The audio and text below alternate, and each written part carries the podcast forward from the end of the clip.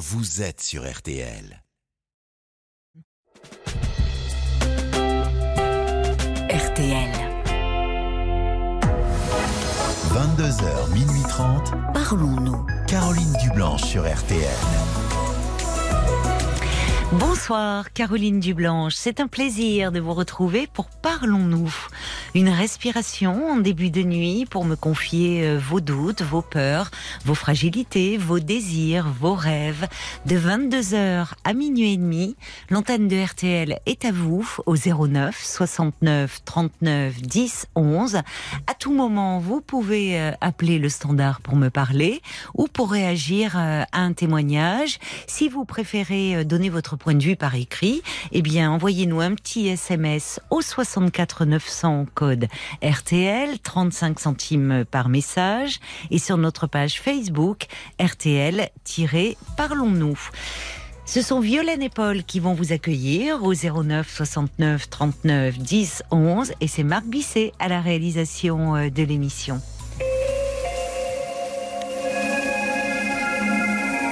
Bonsoir Ludovic. Bonsoir Caroline. Et bienvenue. Merci. Alors, vous voulez me parler, euh, je crois, d'une euh, d'une collègue qui vous plaisait beaucoup Oui, tout à fait. Alors, euh, je vais je vais présenter un petit peu mon histoire. Voilà, il y a deux ans, j'ai trouvé un petit boulot en tant qu'animateur dans une école. Allô? D'accord, oui. Donc vous étiez animateur, enfin vous avez postulé pour ce poste. Voilà exactement en fait et euh, du coup euh, après une période de chômage difficile, j'avais des problèmes de santé. Euh, voilà, je en fait j'avais été diagnostiqué schizophrène. Oui. Et euh, bon, aujourd'hui tout va très bien de ce côté-là. Je ne prends plus mes médicaments. C'était plus euh, par rapport à un caractère anxieux de base et puis euh, des problèmes liés aussi à de la prise de produits illicites, un peu. D'accord. Mais alors, parce qu'en général, quand on est diagnostiqué schizophrène, il faut un traitement à vie. Oui, tout à ça, fait. Mais ça bon, se soigne, mais ça ne se guérit pas. Euh, je pense que c'est plus une, euh, comment dirais-je, euh, c'était plus lié à mon, ma consommation de, de certains stupéfiants. produits, en fait. Oui, il y a différentes Voilà, formes de ça. schizophrénie, d'accord. Voilà. Donc, donc il y a deux ans, je, j'entame un nouveau job en tant qu'animateur dans une école.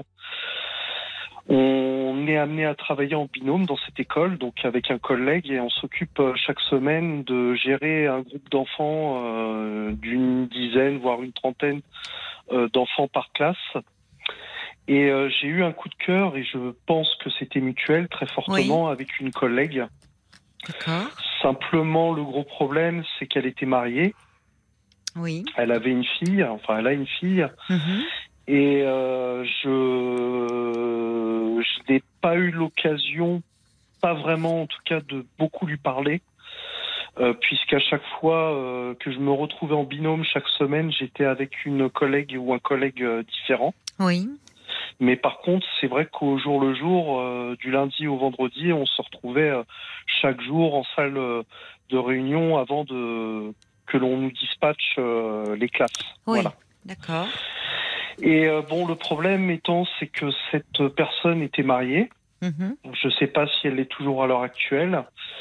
Et euh, bon, j'ai eu un coup de cœur euh, vraiment, et euh, elle aussi. Mais le problème, c'est qu'on ne s'est jamais réellement parlé profondément. C'est ce qui est paradoxal, justement. Comment savez-vous que Bah, ce coup de fait, cœur était partagé puisque vous ne vous êtes jamais parlé véritablement? Alors en fait, par quelques fois, elle m'a raccompagné, elle m'a accompagné au travail où elle m'a déposé, euh, comment dirais-je, au retour du, du au retour de mes heures de, de boulot. On discutait de la pluie et du beau temps. Mhm. C'est là qu'elle elle m'avait confié qu'elle était mariée. D'accord.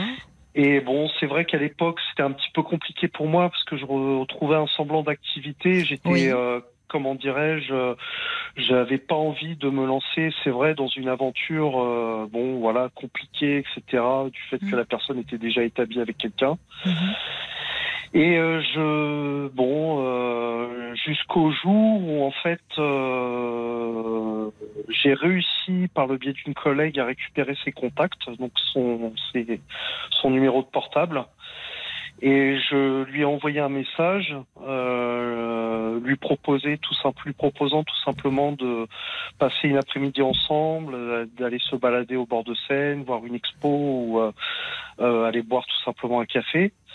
Elle ne m'a pas répondu. Et euh, quelques peu de temps après, dans l'après-midi, euh, euh, je lui ai envoyé un message m'excusant euh, du fait que je savais que la situation était compliquée et que bon, on ne pouvait pas réellement euh, se voir parce qu'elle certainement, elle, elle, en fait, elle était animatrice à temps complet, moi c'était à temps partiel. Donc certainement qu'elle avait euh, ses élèves, euh, enfin ses étudiants à gérer, plus euh, sa vie familiale puisqu'elle a une fille. Et euh, du coup, je, hum, je, j'ai passé l'éponge, j'ai décidé de ne pas aller plus loin. Et jusqu'au jour, c'est vrai que je m'étais toujours posé la question pourquoi euh, nous n'avions pas eu une seule minute ensemble. Euh, puisque c'est mon responsable qui euh, faisait les équipes, qui nous disait qui va avec qui pour s'occuper des CE1, euh, pour s'occuper des CE2, etc. Et jusqu'au jour où je me suis aperçu en fait que mon responsable avait une liaison avec elle. Et là, pour moi, tout s'est effondré.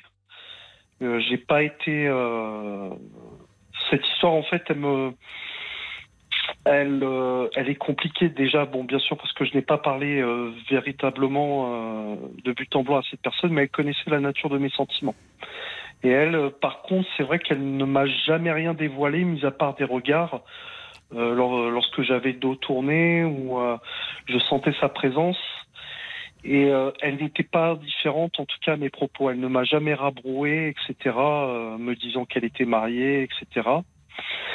Et euh, bon, c'est, j'avais déjà évoqué cette histoire avec une psychologue et elle m'avait parlé de résurgence. En fait, c'est le fait qu'on, vous savez qu'on, en fait, que physiquement ou dans la personnalité de quelqu'un, on retrouve des penchants qui nous plaisent, qui nous attirent par rapport à, euh, par exemple, à une ex-femme ou une ex-copine que l'on aurait connue, Oui, une personne en tout cas qui nous était chère. oui. Et euh, voilà, et euh, j'ai vécu ça et euh, c'est la troisième fois que je me mens à moi-même, c'est-à-dire que je ne, je ne suis pas allé au bout des choses, j'ai manqué de bravoure face à ce responsable, puisque c'était un combat de coq en définitive, et j'avais pas envie euh, de faire, euh, de d'élever la voix ou de me bagarrer avec ce que, avec euh, mon responsable. pour une histoire de cœur, j'aurais peut-être dû, mais, mais je regrette aujourd'hui. C'est pas seulement. Non, mais pardonnez-moi de vous interrompre, Ludovic. Ça Mhm. se joue pas seulement entre vous et ce responsable. Il y a cette jeune Oui, femme au milieu qui est en mesure de décider aussi, de choisir. Oui, oui, tout à fait. Mais euh, je sentais bien que c'était. euh, euh, en fait, ils avaient eu l'occasion tous les deux de travailler en centre aéré, en fait. Donc, ils se connaissaient déjà, ces deux personnes. Et, euh, euh, comment vous dire, euh, je sentais en tout cas qu'elle me préférait, puisqu'une après-midi, je les ai vus, je les ai entendus se, crier dessus, alors que les élèves étaient dehors. Moi, je revenais dans le couloir pour aller chercher du matériel pour occuper mes élèves qui étaient à l'extérieur. Donc, mon binôme m'attendait dehors. Et c'est là que j'ai croisé mon responsable avec elle, qui se chamaillait. Et euh, je pense que puisque je lui avais dévoilé mes, euh, je lui, a- je, je lui avais réitéré en catimini mes sentiments pour elle. En catimini ou vous lui aviez. C'est pas la même chose. euh, Non, vous lui non, aviez dévoilé vos sentiments Vous lui aviez Je lui dit avais que vous redé- étiez amoureux d'elle? Je lui avais redévoilé mes sentiments euh, face à face. Comment a-t-elle réagi? Elle ne m'a rien dit au départ. Elle m'a dit non, non, tu te fais des idées. Voilà. Mais le problème, c'est que euh, je sentais bien qu'elle se mentait à elle-même. Là. Elle est... Et euh, comme moi, moi, bien évidemment, dans cette histoire, je me suis fourvoyé puisque, en fait, elle n'attendait qu'une chose du fait de la situation délicate, puisqu'elle n'était pas célibataire à la base. Euh, je- J'ai bien vu dans ses yeux, euh, comme moi je me suis euh, voilé la face, j'ai bien vu euh, que, en fait, elle n'attendait qu'une chose, c'est que je saute le pas, quoi. Et c'est comme on dit, c'est aux hommes de faire le premier, Non, le pas premier pas. forcément. Non, non, Ludovic, pas forcément. D'accord. Non. D'accord. Vous, vous êtes, en- c'est obsédant, hein, ça.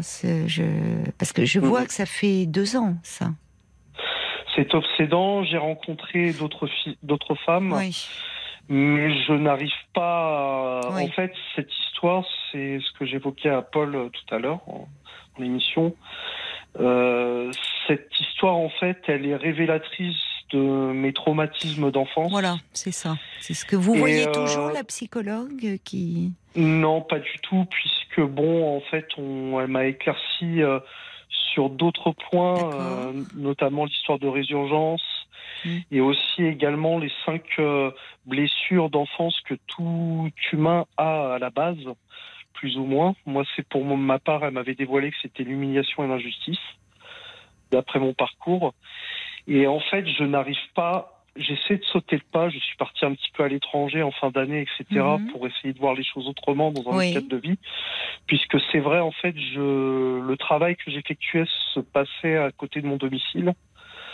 Donc, euh, du coup, c'est vrai que à chaque fois de passer devant les locaux auxquels j'étais affecté me rappelle sans arrêt euh, cette histoire qui a avorté. Et euh, bon, euh, c'est vrai que je, au jour d'aujourd'hui, bon, deux ans se sont écoulés depuis, puisque c'était l'année scolaire euh, 2020-2021. Et vous ne travaillez plus donc dans, Là, dans cette structure non, j'ai mis fin à mon contrat au mois d'octobre parce que je j'essaie de, à la base, je, je suis issu d'une formation artistique et j'essaie de trouver euh, un complément de formation pour euh, euh, retravailler dans un métier passion en fait. Voilà. D'accord. Donc vous n'avez plus de. C'est bien ça. Vous n'avez plus de contact donc avec elle. hein Non, j'ai supprimé Non. son numéro. Elle n'a pas fait plus pour me recontacter. oui. Et euh, depuis, elle était encore affectée au même établissement l'année dernière où j'ai travaillé avec elle. Et Mhm. depuis cette année, mon responsable et elle ne sont plus là du tout. Ils sont partis tous les deux. Oui. Donc, euh, bon, est-ce qu'ils se sont mariés ensemble? Est-ce qu'ils ont une histoire commune? Je ne sais pas. Et c'est vrai que, bon.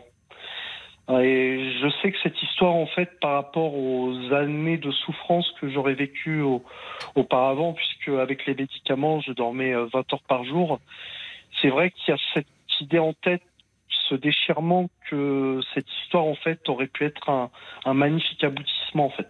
Voilà. Et euh, Pourquoi avez-vous arrêté tout suivi? Comment? Pourquoi avez-vous arrêté tout suivi, psy? Euh, je, je voyais surtout une psychiatre. Elle me, elle me donnait des, euh, euh, des médicaments, euh, donc du tertian, etc. Mm. Bon, c'est Mm. pas, euh, euh, ça fatigue plus qu'autre chose. Mais oui, c'est vrai. si Mais... c'est très difficile. Vous n'avez plus de, euh, vous arrivez plus à vous concentrer. Par Mm. exemple, euh, bon, moi je suis sur euh, mes feuilles et mes, avec mes stylos, mes, Oui. mes carnets de croquis, euh, ma peinture, c'est très compliqué de pouvoir se concentrer ou de trouver le stimuli qui Oui. vous permet de vous lancer euh, dans vos dans vos travaux. Et également, euh, il n'y a plus de libido, quoi. Il n'y a plus rien. Mm. Donc, euh, c'était le vide total. C'était vraiment. Oui, mais euh, de toute façon, je- j'entends hein, que les effets secondaires des traitements sont lourds et, et c'est malheureusement une des raisons pour lesquelles euh, beaucoup de patients euh, les abandonnent. Mais euh, peut-être qu'il faudrait quand même retourner cette psychiatre en lui parlant de ces effets secondaires parce qu'elle peut peut-être essayer de Mhm. voir, elle en tiendrait compte, essayer d'adapter votre traitement et puis aussi pour lui parler. Bah, pour lui après, parler parce que là, vous êtes un peu enfermé hein, dans cette histoire. bah, bon, Jusqu'à suis- envisager la suite, ce qui pourrait être, ce qui n'a pas été, ou finalement vous restez enfermé dans quelque chose de douloureux, euh, de quelque chose d'impossible. Bah, c'est vrai que bon, moi j'ai toujours été assez. euh, euh, mon manque, euh, je, suis quelqu'un de, de sociable. Hein, euh, J'étais apprécié par mes collègues et tout, tout se passait bien. J'avais passé une, une très bonne année dans l'ensemble. Euh, même l'année d'après, etc. C'est bien passé. Mais c'est vrai que je suis quelqu'un d'ouvert, mais en même temps, je me ferme par rapport à pas mal de personnes. J'ai un peu peur de l'inconnu. Je sais qu'on n'est pas dans un monde de bisounours. Et c'est vrai que je suis quelqu'un qui euh, a tendance à s'ouvrir, mais se ferme très rapidement, puisque j'ai peur de l'inconnu, mais je connais aussi surtout les penchants de, des autres. Vous les interprétez. Je les, je les interprète, ça c'est vrai. C'est pas la même chose. hein. Mais je C'est-à-dire sais- Là, dans cette histoire, il me semble que euh, il y a eu quelque chose de tellement fort euh, pour cette jeune femme qui a pu incarner quelque chose, une figure de votre passé, que du coup vous étiez euh, à interpréter, voire à surinterpréter le moindre de ses regards, le moindre de ses gestes, ou même, Ouais, mais- d'abs- ou même absence de réponse. Mais c'était Ouais, surtout bon. entre vous et vous. hein. Vous savez euh, très bien que généralement euh, la vie se joue sur des détails. Non, ce sont pas des détails, ce sont des interprétations. C'est très différent. Il y a des interprétations, mais c'est vrai que généralement on dit qu'il faut écouter son intuition. Pas toujours. Moi, euh, pas toujours. comme, comme non, pas, pas toujours, et surtout dans l'histoire des sentiments amoureux. Parce que Mm. quand on désire très fort quelque chose ou quelqu'un, on peut avoir tendance à penser que la personne éprouve la même chose que nous. Or, on n'est pas dans la tête de cette personne. Mhm. On ne peut être que dans la sienne, et c'est souvent déjà bien compliqué d'être dans la sienne, de tête. Oui, tout à fait. Mais euh, moi, je sais, enfin, je suis sûr à 4000%, personnellement. C'est ça, rien ne vous fera démordre de, ce, de cela. C'est pour Et, ça euh, d'ailleurs que vous avez du mal, à, au fond, à consulter et à vous confronter à un autre point de vue. Même si vous avez accroché à cette idée de résurgence, qui est une idée euh, très intéressante et qui serait à creuser. C'est-à-dire qu'au fond, qu'est-ce que qu'est-ce qu'elle représentait pour vous? Et quelque chose, en tout cas, qui se solde par un constat douloureux parce qu'impossible. Et là, il y aurait des choses à comprendre pour sortir, au fond, de ces obsessions, euh, Ludovic. Mais euh, c'est vrai que c'est, ça aurait été un magnifique aboutissement et en même temps, Ouais. c'est vrai que je pense que le fait d'avoir une vie morose, morne, puisque C'est bon, ça. au, au final, je vois que très, j'ai très bon, je, je, suis pas disposé à avoir 4000 amis, ça sert à rien. Un, ou deux amis, c'est très très bien, comme la plupart des gens. De toute façon, faut pas se mentir. Mais c'est vrai que je, je sais que cette histoire, ça aurait été vraiment une aventure, euh, ça aurait été un magnifique aboutissement et ça aurait été quelque chose. Alors, essayons de, de, de, de nous concentrer sur ce qui pourrait être dans votre vie et ce projet de faire un métier euh, passion à travers euh, l'expression artistique, qui peut être une façon euh, de euh, d'exprimer au fond ce qu'il y a en, en vous et que vous avez parfois du mal à exprimer quand vous êtes en face d'un autre. Donc c'est une bonne voie que vous choisissez. Simplement, c'est vrai qu'en étant chez vous, seul, euh, ça peut être compliqué. Qu'est-ce qu'on Mhm. vous propose à ce niveau-là comme euh, formation possible, comme euh, qu'est-ce qui vous est proposé? Euh, là, bon, j'en suis aux prémices puisque je, je, je vois actuellement une, une personne qui va s'occuper de définir ma personnalité à travers une partie euh, bilan de compétences pour, euh, pour simplifier. Et euh, donc, je dois lui, en ce moment, je dois étaler euh, sur papier, coucher sur papier, euh, euh, plein de métiers qui seraient euh, qui répondrait à mes traits Oui. de personnalité Oui. et en même temps aussi euh, faire quelque chose que j'approche de la quarantaine malgré tout le le temps compte pour moi Mhm. euh, plus Oui. que jamais Euh, trouver aussi un métier qui soit euh, avec avec un certain niveau de débouché lorsqu'il s'agira de, de retrouver de remettre les deux pieds dans le plat quoi voilà D'accord. euh, Et alors là, vous êtes accompagné, c'est ça, cette personne euh, Oui, oui, tout à Vous fait, faites des bilans euh, avec. chaque semaine oui, C'est bien, c'est bien ça. Oui. Mhm. Parce que, vous voyez, ça, ça, j'entends qu'actuellement, euh, il y a un peu cet isolement euh, social, euh, le fait d'être seul chez vous, et évidemment, tout ça, ça, vous m'avez dit cette vie un peu, un peu morne, un peu, donc, vous, ça, c'est compliqué pour vous parce que vous pensez à ce qui aurait pu être et qui, qui aurait pu être formidable.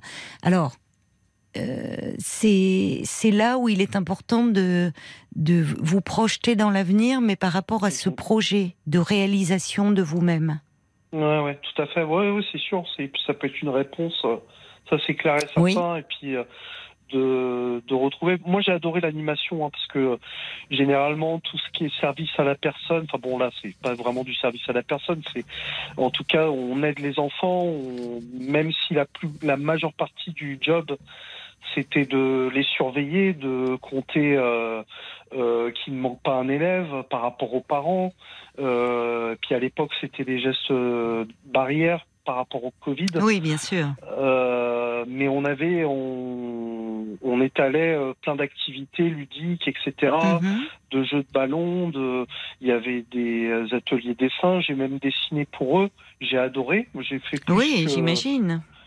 Plus que ma part, mais euh, enfin de ce côté-là, puisque Que dessinez-vous chose, justement? Que le- Enfin, c'est vous avez des, des thématiques. Alors que c'est plutôt figuratif et Hum. euh, bon, il me demandait euh, en tout cas pas mal de personnages existants issus des comics, Marvel, de ouais. l'univers Marvel, etc. Oui, oui. C'est formidable euh, d'avoir ce don-là.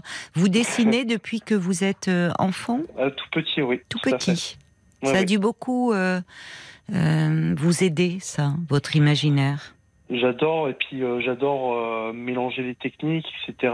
Oui. J'aimerais passer un cap, même utiliser la peinture à huile, Oui. ce genre de choses. Enfin, Oui. passer un cap, pousser les, Hum, hum. repousser mon expansion, quoi. Mais euh, c'est vrai qu'en tout cas, euh, euh, je j'ai adoré euh, travailler avec les enfants parce qu'on Oui. en vit leur âge, Il y a un on côté envie, très créatif, très ludique. on en vit leur peps, on en vit. euh, C'était super agréable. J'avais l'impression d'être à leur place quelquefois, quoi. Mm. En, euh, avec les ateliers dessin et tout, c'était euh, euh, une redécouverte de ce que j'ai pu être aussi, quoi, en tant qu'élève. Oui, euh, c'est ça. durant, quoi. Bon, Mm. Bah, c'est bien, alors il faut poursuivre dans cette voie, Ludovic. Mhm. Ouais. Finalement, qui est aussi une façon de, de vous réaliser, de vous exprimer. Mhm. Il y a l'amour, bien sûr, mais il y a aussi euh, ce, Mhm. ce domaine dans lequel vous, vous avez à cœur de, de travailler. Mais c'est vrai que euh, à l'heure actuelle, euh, jusqu'à présent, c'est pour ça que j'essaie de changer d'air, de m'aérer l'esprit, mais c'est terrible parce que j'ai montré une facette devant mes collègues. J'ai des fois j'ai Mm. cette impression-là d'avoir montré euh, cette facette euh, de quelqu'un de, de dynamique, etc. Mm. Et en même temps, le fait de ne pas avoir été au bout avec cette, cette femme. Oui, mais il faut, euh, c'est voilà, c'est comme ça. euh, il y a des histoires ça, dans ouais. la vie, il y a des rencontres où euh, on ne va pas forcément au bout de nos désirs. D'abord parce que l'autre est un autre. Il y a nos désirs et puis il y a ceux de l'autre. Et parfois, ces désirs ne sont pas compatibles. Mhm. Mais en revanche, vous êtes plein de désirs qui s'expriment aussi à travers vos créations artistiques. Et c'est ce que dit Joseph. Finalement, il y a un besoin d'absolu, d'aboutissement. Euh, comme vous le dites à plusieurs reprises, c'est un besoin aussi de sublimer, sublimer la vie, peut-être de réparer des traumatismes. Donc ne vous privez pas, d'autant plus que vous avez ce don de pouvoir vous exprimer et de et de faire vivre au fond votre imaginaire à travers vos dessins. Donc c'est bien que vous poursuiviez dans cette voie. Et là, vous pouvez aboutir. Vous Ouais. voyez? Mm. Tout à fait. Ok. Bonne chance à vous alors, Ludovic. Merci. Bonne soirée, Caroline. Bonne soirée, au revoir. Parlons-nous, Caroline Dublanche sur RTL. 22h, minuit 30, Parlons-nous. Caroline Dublanche sur RTL. Un petit message euh, de Joseph pour, euh, pour Ludovic euh, encore, qui vous dit vous investir dans une passion est une bonne chose. Ne vous sentez pas obligé de vous réaliser à travers une histoire d'amour pour l'instant. construisez-vous paisiblement, ira beaucoup.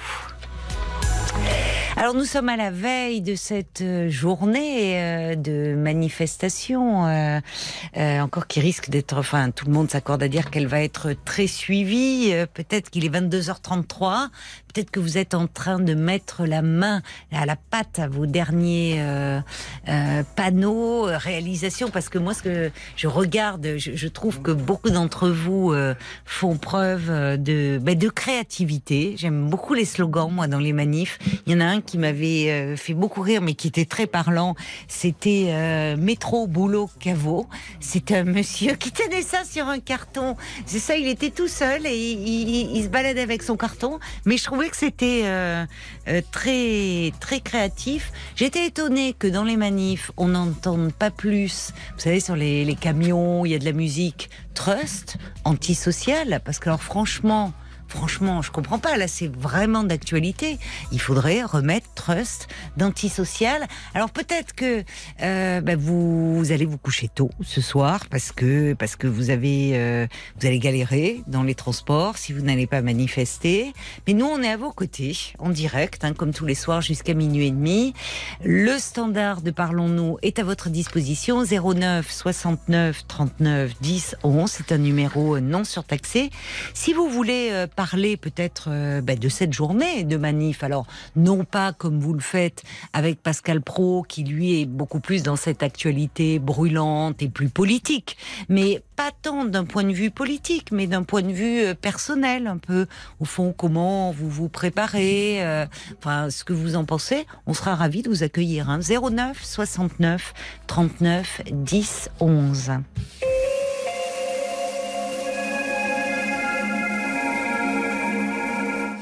Bonsoir Blandine. Oui, bonsoir Caroline. Bonsoir et bienvenue. Oui, je suis très heureuse de vous parler parce que je vous avais déjà parlé euh, quand vous étiez sur une radio concurrente. D'accord. Donc on avait déjà parlé de mon fils en fait. Mais aujourd'hui ça va beaucoup mieux. Mais donc oui, euh, donc je voulais apporter. Votre fils va mieux. Oui, je voulais apporter mon témoignage parce que donc euh, malgré qu'il en ait témoigné de mon fils qui est TDAH. Donc aujourd'hui, euh, il a 15 ans. Il est trouble de l'attention et hyperactif Alors non, moi il est sans hyperactivité, parce que c'est avec ou sans hyperactivité. D'accord. Il a quel âge, votre fils? Aujourd'hui, il a 15 ans. D'accord, oui. Donc euh, c'était un parcours très très compliqué, toujours très compliqué au niveau scolaire. C'est-à-dire que c'est un enfant qui a toujours été considéré euh, comme un enfant qui ne s'intéressait à, rien, alors qu'en fait il s'intéressait à tout, justement. Un enfant qui avait du mal à trouver sa place avec les autres. Oui. Et qui a, à part cette année, dans son année de troisième, qui a toujours été très, très mal compris du monde éducatif, puisque ce sont des enfants euh, qui sont souvent mis de côté à tort. Donc je m'explique. Euh, donc euh, nous, notre fils, il était totalement différent dans le sens où euh, déjà tout petit, il posait beaucoup de questions. C'était toujours mais pourquoi? Et pourquoi? Par mhm. exemple, vous savez, c'était un peu toujours les le tiroir, c'est-à-dire qu'on tirait une, un tiroir, c'était bah oui mais oui la pelote de laine quoi, il y avait voilà. Ça. Mhm. Et donc un enfant qui était toujours en questionnement, très en avance. Donc, euh, bah, il a fait sa rentrée comme tous les enfants maternels. Oui. Donc là, ça a commencé. On nous a dit, bah, écoutez, il est très agité, il a du mal à trouver sa place, patati patata. Euh, vous savez, je pense qu'il n'est pas fait pour le système. Euh, il faudrait le placer. on m'a même dit que mon fils relevait de l'IME. Hein, hmm. ne serait dès la, dès la maternelle, on vous a parlé ah, de oui, cela Tout ça parce qu'il dessinait pas les bonhommes comme les autres. Hein. Ah oui, comment il est dessiné les bonhommes? Alors, je Parce qu'il y a le, c'est le fameux dessin du bonhomme qui est un test voilà. où effectivement on voit un peu la représentation euh, qu'a l'enfant euh, de, de, son corps en fait. Voilà. Alors qui au départ est très sommaire. Hein, le, le, le, dessin du bonhomme, on leur demande pas, euh, c'est pas Léonard de Vinci. Hein. C'est une tête généralement avec un rond, un corps qui est un plus gros rond et les bras et les jambes qui sont par des bâtons. Mais c'est une représentation, c'est un voilà, c'est un test que l'on fait passer, le test du, du bonhomme. Donc, euh, du coup, suite à ça, bah, j'ai décidé de changer d'école. Donc, il était dans une école privée. Ça c'est donc ils l'ont accepté tout. Et bah, là, le problème a commencé, c'est-à-dire qu'il a été harcelé euh, dans son école parce qu'il était beaucoup plus grand que les autres. Ah, euh, physiquement déjà. Euh, physiquement, oui. Il n'était pas du tout dans les mêmes attentes des autres, c'est-à-dire que c'est un enfant, comme il fallait toujours le, enfin, il était toujours en attente de stimulation. Je sais pas comment expliquer. C'est-à-dire qu'il finissait toujours avant les autres. Enfin, mm. donc du coup, bah, il s'ennuyait. Donc il jouait, bref. Mais oui, oui. Donc, euh, du coup, euh, donc le primaire s'est passé avec beaucoup de difficultés. Oui. Mais il n'a jamais redoublé. Hein. Au contraire, parce qu'il a toujours très bien travaillé. D'ailleurs, ça continue aujourd'hui. Oui, il est doué. Il est, il est. Oui. Oui. Donc, par contre, le problème a été à l'entrée au collège parce que là, les ah problèmes se sont décuplés. Oui. Et donc après, quand on a qu'il était TDAH, en fait, j'ai compris pourquoi les problèmes se sont décuplés. Mais comment a-t-il été diagnostiqué? À quel moment alors, Parce que vous me parlez du test du bonhomme, enfin, euh, du dessin du bonhomme. à quel moment? En primaire, moi, j'arrêtais pas de dire mon fils a un problème. Oui. On me disait non, mais vous comprenez, c'est de votre faute, c'est un enfant unique, il est trop gâté, vous êtes trop comme ci, trop comme ça. Bah, en même temps, vous parlez de d'IME, enfin d'une scolarité euh, différente, donc eux aussi disaient qu'il avait des difficultés. Oui, mais quand je leur disais, est-ce qu'il faut que j'aille voir un spécialiste? Mais non, euh, non, mais c'est vous. Euh, enfin bref. D'accord, vous, il vous culpabilisez en fait. Ah, mais totalement. Euh, on nous a même jugé sur notre vie. Hein. Je veux dire, on a eu, on a eu droit à tout. Hein. Vous savez, moi j'ai culpabilisé jusqu'à il n'y a pas longtemps. Hein. Ah oui. Bon, bref. Donc, du coup, en cinquième, j'en avais mort. J'ai dit, tant pis, je prends le taureau par les cornes. Je vais me débrouiller par, par moi-même, puisque personne n'est capable de me donner le chemin à suivre. Oui, oui. Donc du coup, j'ai de là j'ai commencé à chercher des parents. J'ai pris contact avec des parents dont les enfants souffraient de dyslexie, enfin TDAH ou peu importe. Donc on m'a donné l'adresse d'une neuropsychologue. Oui. Et donc je ai emmené mon fils. Et donc c'est elle en 2000, donc la pédopsie en 2020. Oui. Qui nous l'a testé. D'accord. Et dès qu'elle l'a vu, elle m'a dit, euh, je suis persuadée, votre fils, il est TDAH. Elle me dit après, est-ce qu'il y a d'autres choses derrière? On va le voir en le testant. Mhm. Donc, elle lui a fait euh, le test de Wings, le test de QI, oui. Euh, l'échelle de. Oh, je sais plus. Ben, bref, il a Oui, enfin, toute la batterie de tests. Voilà. Oui. Il y en a eu pour 4 heures. Mm. D'ailleurs, il les a refait là avant-hier, oui. Voilà. Donc, bien en, une fois Oui, bah, pour quelqu'un qui a des troubles de l'attention, c'est long de se concentrer sur. Mais non, mais parce qu'il a fait plein d'autres tests. Hmm. Euh, savoir s'il était en avance. Euh, D'accord. Euh, oui, oui, je sais plus trop. Donc ça, c'était en 2020, donc il avait 13 ans. Voilà. Donc il était ressorti qu'il était TDAH à 99%.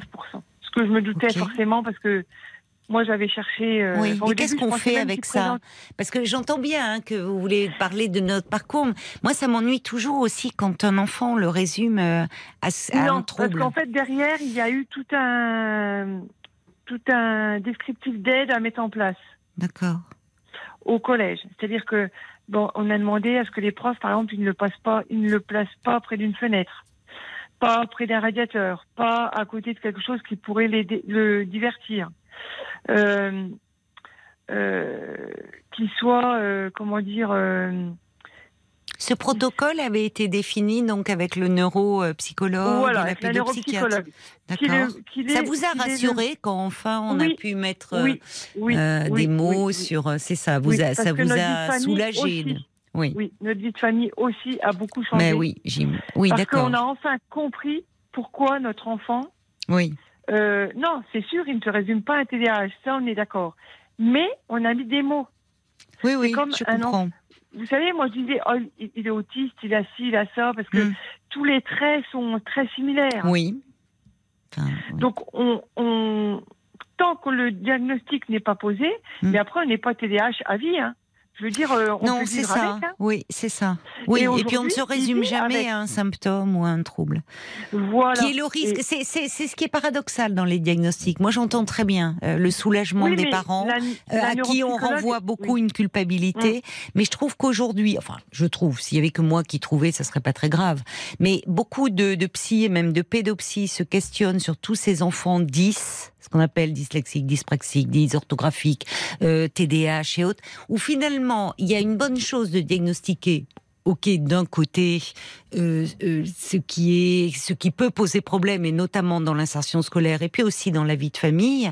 Mais le risque, c'est qu'une fois que le diagnostic est posé, le regard peut changer aussi sur cet enfant. Oui, mais il faut pas, parce qu'il faut, il faut le, justement, nous, ça a changé, mais dans le bon sens. Tant mieux. C'est-à-dire que nous, ça nous a permis, nous, en tant que parents, déjà de dire, voilà, aujourd'hui, il y a ça. Il est comme ça. Donc, il a fallu s'adapter dans la vie de tous les jours. Alors comment Maintenant, vous faites dans mieux. la vie de tous les jours Alors Eh qu'est-ce ben, qui a exemple, changé? Eh ben, par exemple, moi, je comprends mieux pourquoi c'est un enfant, euh, par exemple, le matin, qui va renverser son bol, qui va faire tomber tout le temps sa biscotte, qui va oublier ses euh, affaires d'école, qui va oublier, euh, euh, il va partir à l'école, il va oublier, euh, je sais pas, son sac de sport. Euh, au collège, il va oublier le sac d'école, le sac de sport. Oui, alors qu'avant c'était source de, de tension, C'était- de voilà, bon, il disait, disputes. ah bah t'as encore oublié, euh, oui, ou alors ah t'as encore cassé ça, oh bah alors t'as encore perdu ça. Bon, je dis pas qu'il faut tout excuser, mais oui, Voilà, vous comprenez si vous voulez- mieux et donc vous êtes plus indulgente par rapport, euh, voilà, à certaines ça. choses. Mais Oui, après, euh, on a mis des, des choses en place. Hmm. C'est-à-dire que même lui, je pense qu'il s'est senti soulagé oui, dans le sens où euh, on l'a compris. Il s'est senti oui, compris. c'est ça. Parce qu'il n'arrêtait pas de nous dire, euh, oui, mais vous ne me comprenez pas, les autres ne me comprennent pas. Oui, c'est ça. Oui, c'est douloureux Et- ça. Voilà. Donc en fait aujourd'hui, donc donc pour en finir, donc au collège en sixième, ça s'est très mal passé. Oui, Donc en cinquième, bah, c'était encore catastrophique. il était harcelé, vous me dites. Oui, oui, oui, oui, oui, oui, oui. Ah, ça, a été loin, hein, puisque en cinquième, il a présenté des symptômes dépressifs, donc il était sorti Oui. du collège. Oui, oui, Et donc en quatrième, on a décidé de le mettre au CNED à, à la maison, oui, d'accord. Les cours par correspondance. qui a été euh, salutaire, Mhm. très très salutaire. Et Oui. donc là, il a repris le, le collège à sa demande. D'accord, c'est lui Il qui a- a il a- demandé là. Oui. En début d'année alors. Oui, mais il avait déjà bien. repris l'année dernière à Pâques, il a voulu reprendre. Oui, Donc en accord avec le collège, le médecin scolaire qui Oui. l'a très bien suivi et qui le suit encore très bien ça cette se année. passe mieux alors là au collège? Très très bien. Ah, Franchement, bah, mieux. c'est totalement différent. Oui, il s'est fait des juste- quelques amis? Oui, alors Oui. ça par contre, oui, il arrive à mieux s'intégrer. Ah, c'est bien parce ça. C'est aussi un, un signe, si je puis dire. Mais oui, bien des sûr. enfants qui ont Bien du sûr mal à. Moi, je me disais, mais pourquoi les autres enfants jouent ensemble et que lui, Et oui, c'est pas. Mais en fait, euh, par exemple, mon fils, il va aller plutôt vers des enfants qui sont en Ulysse ou ou qui Oui. ont déjà des difficultés. Vous Oui. voyez, c'est des enfants qui vont se retrouver entre eux. oui, mais oui, parce que il, il, Ils ils se comprennent. comprennent, ils se comprennent. Voilà. Et, et puis. Et oui. moi, j'arrêtais pas de dire, euh, quand il était en primaire ou au collège, je disais, mais écoutez, il y a un problème. Parce que mon fils, il monte à cheval. À Mm. l'équitation, ça se passe très bien. Ah, mais les chevaux, pour ça, c'est formidable aussi. Hein. Donc nous, on se disait, mais pourquoi ça se passe bien là Mm. et que là, à l'école, ça se passe mal? Et moi, on m'a toujours dit, que ce soit les psys ou la, ou, le- ou la pédopsie, que de toute façon, il ne se sentait pas en sécurité. Oui, Et moi, je il pense était que- angoissé. Voilà. il y a une En fait, angoisse aussi souvent derrière hein, les, Et c'est des enfants qui manquent d'assurance. Oui. Donc il a travaillé là-dessus. Oui. Voilà, on a fait beaucoup, beaucoup, beaucoup de travail, hypnothérapie, il a fait la psychothérapie. Euh, là, il est toujours suivi par la neuropsie. Il prend, euh, Oui, bon, il est médicamenté oui, pour euh, le, le trouble de l'attention, ce qui lui permet aussi. bien sûr. Mais par contre, il travaille bien. Je veux Oui, dire, c'est un enfant ça. Oui. euh, qui travaille Qui correctement. Oui, c'est ça. Qui... Nous, il a jamais eu, nous, il n'a jamais eu de problème scolaire. Et il aime Alors, apprendre. Voilà, si Oui. vous voulez, c'est un enfant. euh, Aujourd'hui, il a 17 en histoire, euh, il a des très très bonnes moyennes. oui, oui, mais oui, en Parce effet. qu'il oui. s'intéresse à tout. C'est ça. Et, et le collège, c'est horrible pour eux. Parce que, en fait, eux, ils ont un centre d'intérêt, Mais au collège, ce qu'il faut comprendre, c'est que si les enfants ne rentrent pas dans le moule, Oui. Et ben tout de suite ils, Ils sont vite expédiés. rejetés. Oui, oui, le collège. Au lycée, un enfant qui a un centre d'in- d'intérêt différent peut, ne va pas être rejeté pour ça. Parce que les enfants, enfin, ils sont, ils sont plus grands. Et au contraire, cette singularité peut même être un facteur d'inclusion.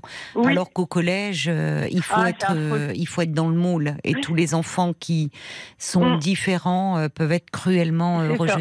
Oui. Et donc en fait, euh, donc là, moi j'ai un projet de reconversion professionnelle Ah bon? qui est, oui, euh, parce qu'en fait je me suis aperçue euh, du fait d'avoir sorti notre fils du système classique, Mhm. que le système éducatif actuel était totalement en décalage par rapport aux attentes Oui, des enfants avec des troubles d'apprentissage, quels Oui. qu'ils soient. oui. Donc, euh, j'ai cherché euh, des formations adéquates et il n'y a pas de formation en France. La seule formation qui existe, c'est une formation d'orthopédagogue, mais qui est reconnue au Canada et Mm. pas en France. Parce que le Canada, c'est un pays qui est très très en avance Ah sur oui. les enfants. Oui, oui, pour beaucoup de choses, oui, c'est vrai. D'ailleurs, moi, ma neuropsychiatre, malheureusement, ma neuropsychologue, pardon, elle va déménager au Canada. Ah, mon grand désespoir. Ah bon, oui, mince, vous aviez trouvé quelqu'un de Mais bien. Oui. Oui, mais bon. Alors vous voulez faire euh, parce que jusque là vous vous arriviez à continuer votre activité euh, professionnelle, vous Blandine Alors, c'est-à-dire que ben, moi, je travaille à temps partiel Hmm. et mon mari n'étant pas là la semaine, il faut bien qu'il y en ait un Ah qui oui, parce que euh, c'est ça, j'allais vous demander, vous êtes seule à Mm. élever votre fils? Non, Euh, mais votre mari, Non, non, non, de par son travail, est absent la semaine? Oui, Oui. Et euh, finalement, vous êtes devenue, vous, une experte de, dans le domaine, comme souvent les parents qui... euh, euh, Bah, en on fait, voit enfin tout ce qui vous a fallu... euh, oui, mais oui, via les Mm. associations. Enfin, c'est un parcours du combattant. quoi.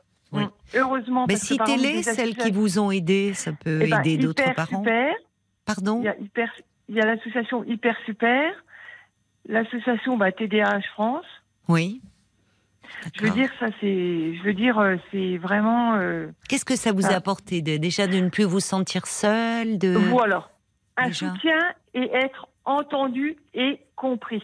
Oui, C'est ce qu'on manque, être entendu et Oui, compris. Vous savez que ce soit le TDAH, l'autisme ou tout ça, il faut arrêter de culpabiliser les parents. c'est vrai, ça vous avez raison.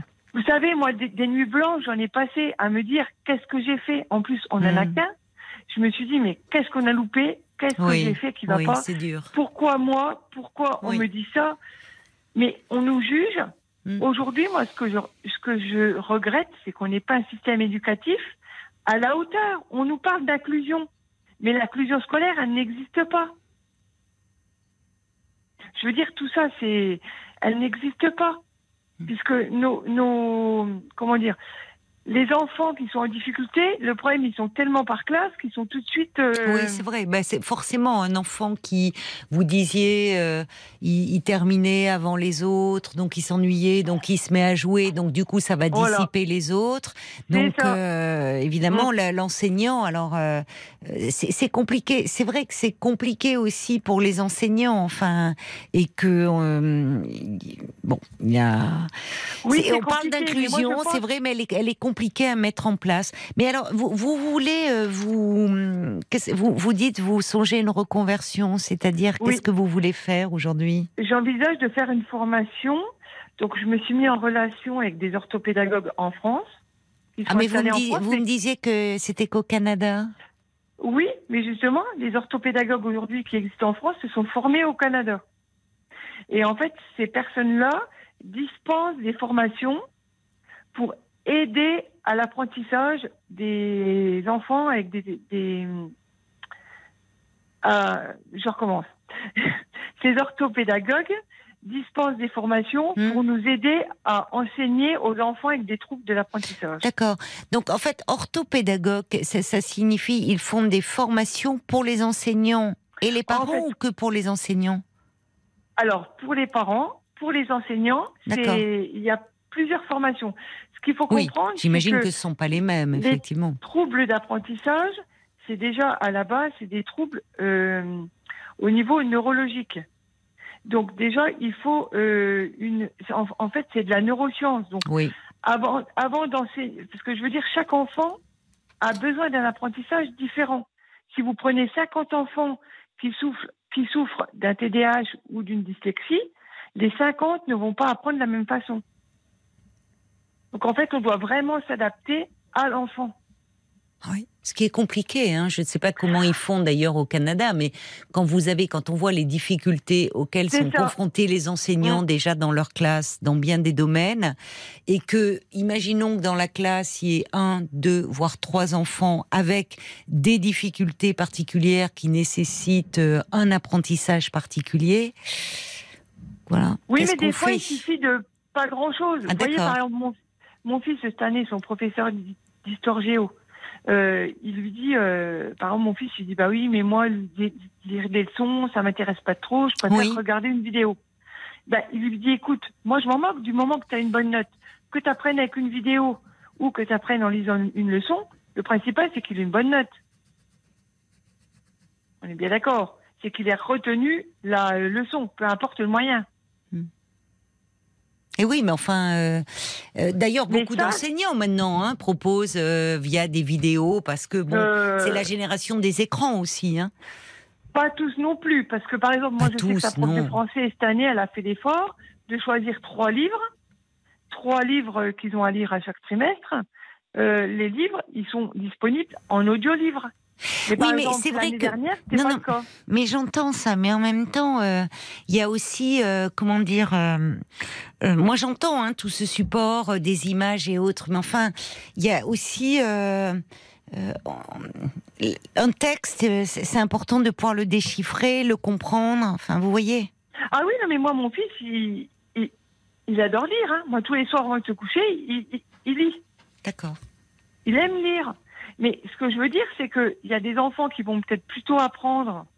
Je dis pas qu'il faut. Oui, bien sûr, bien sûr. Oui, oui, mais les méthodes d'apprentissage doivent être adaptées à chaque enfant. Oui, oui. Enfin, je sais pas. J'aimerais bien avoir des enseignants moi sur ce sujet parce que j'entends, j'entends hein, en tant que maman à quel point évidemment vous avez à cœur et c'est devenu un combat et même maintenant une presque une vocation. Enfin, puisque vous avez envie de et, ça serait bien de, de travailler dans ce domaine-là. Mais je me mets aussi à la place des enseignants et je me dis, vu les difficultés auxquelles ils sont confrontés, tout ce qu'on leur demande aussi aujourd'hui Enfin, je, trouve qu'on leur demande beaucoup aux enseignants, en fait. Mais bon, 09 69 39 10 11. Je trouve qu'on leur demande de, plus en plus beaucoup de choses. Quoi. Oui, oui, oui, mais on ne les forme pas. C'est ça le problème. C'est qu'aujourd'hui, un, enseignant, euh, euh, moi je connais des personnes qui ont fait des formations pour être enseignant. Euh, les troubles d'apprentissage, c'est une demi-heure. Oui, mais quand. Oui, oui. Donc je veux dire, je ne dis pas non plus qu'il faut prendre ça comme cas de généralité, mais je veux dire, euh, aujourd'hui on les détecte mieux ces enfants-là. Vous savez, euh, euh, je veux dire aujourd'hui. ça a été un parcours du combattant hein, quand même. Hein, pour qu'on vous ah bah pour qu'on arrive à c'est ça date seulement de de deux ans hein. Votre fils, il a, il a 15 ans. Enfin, vous voyez, donc oui, ça n'a pas été si simple dans, l'école de mon fils, par exemple, vous prenez cette année, sa classe est troisième.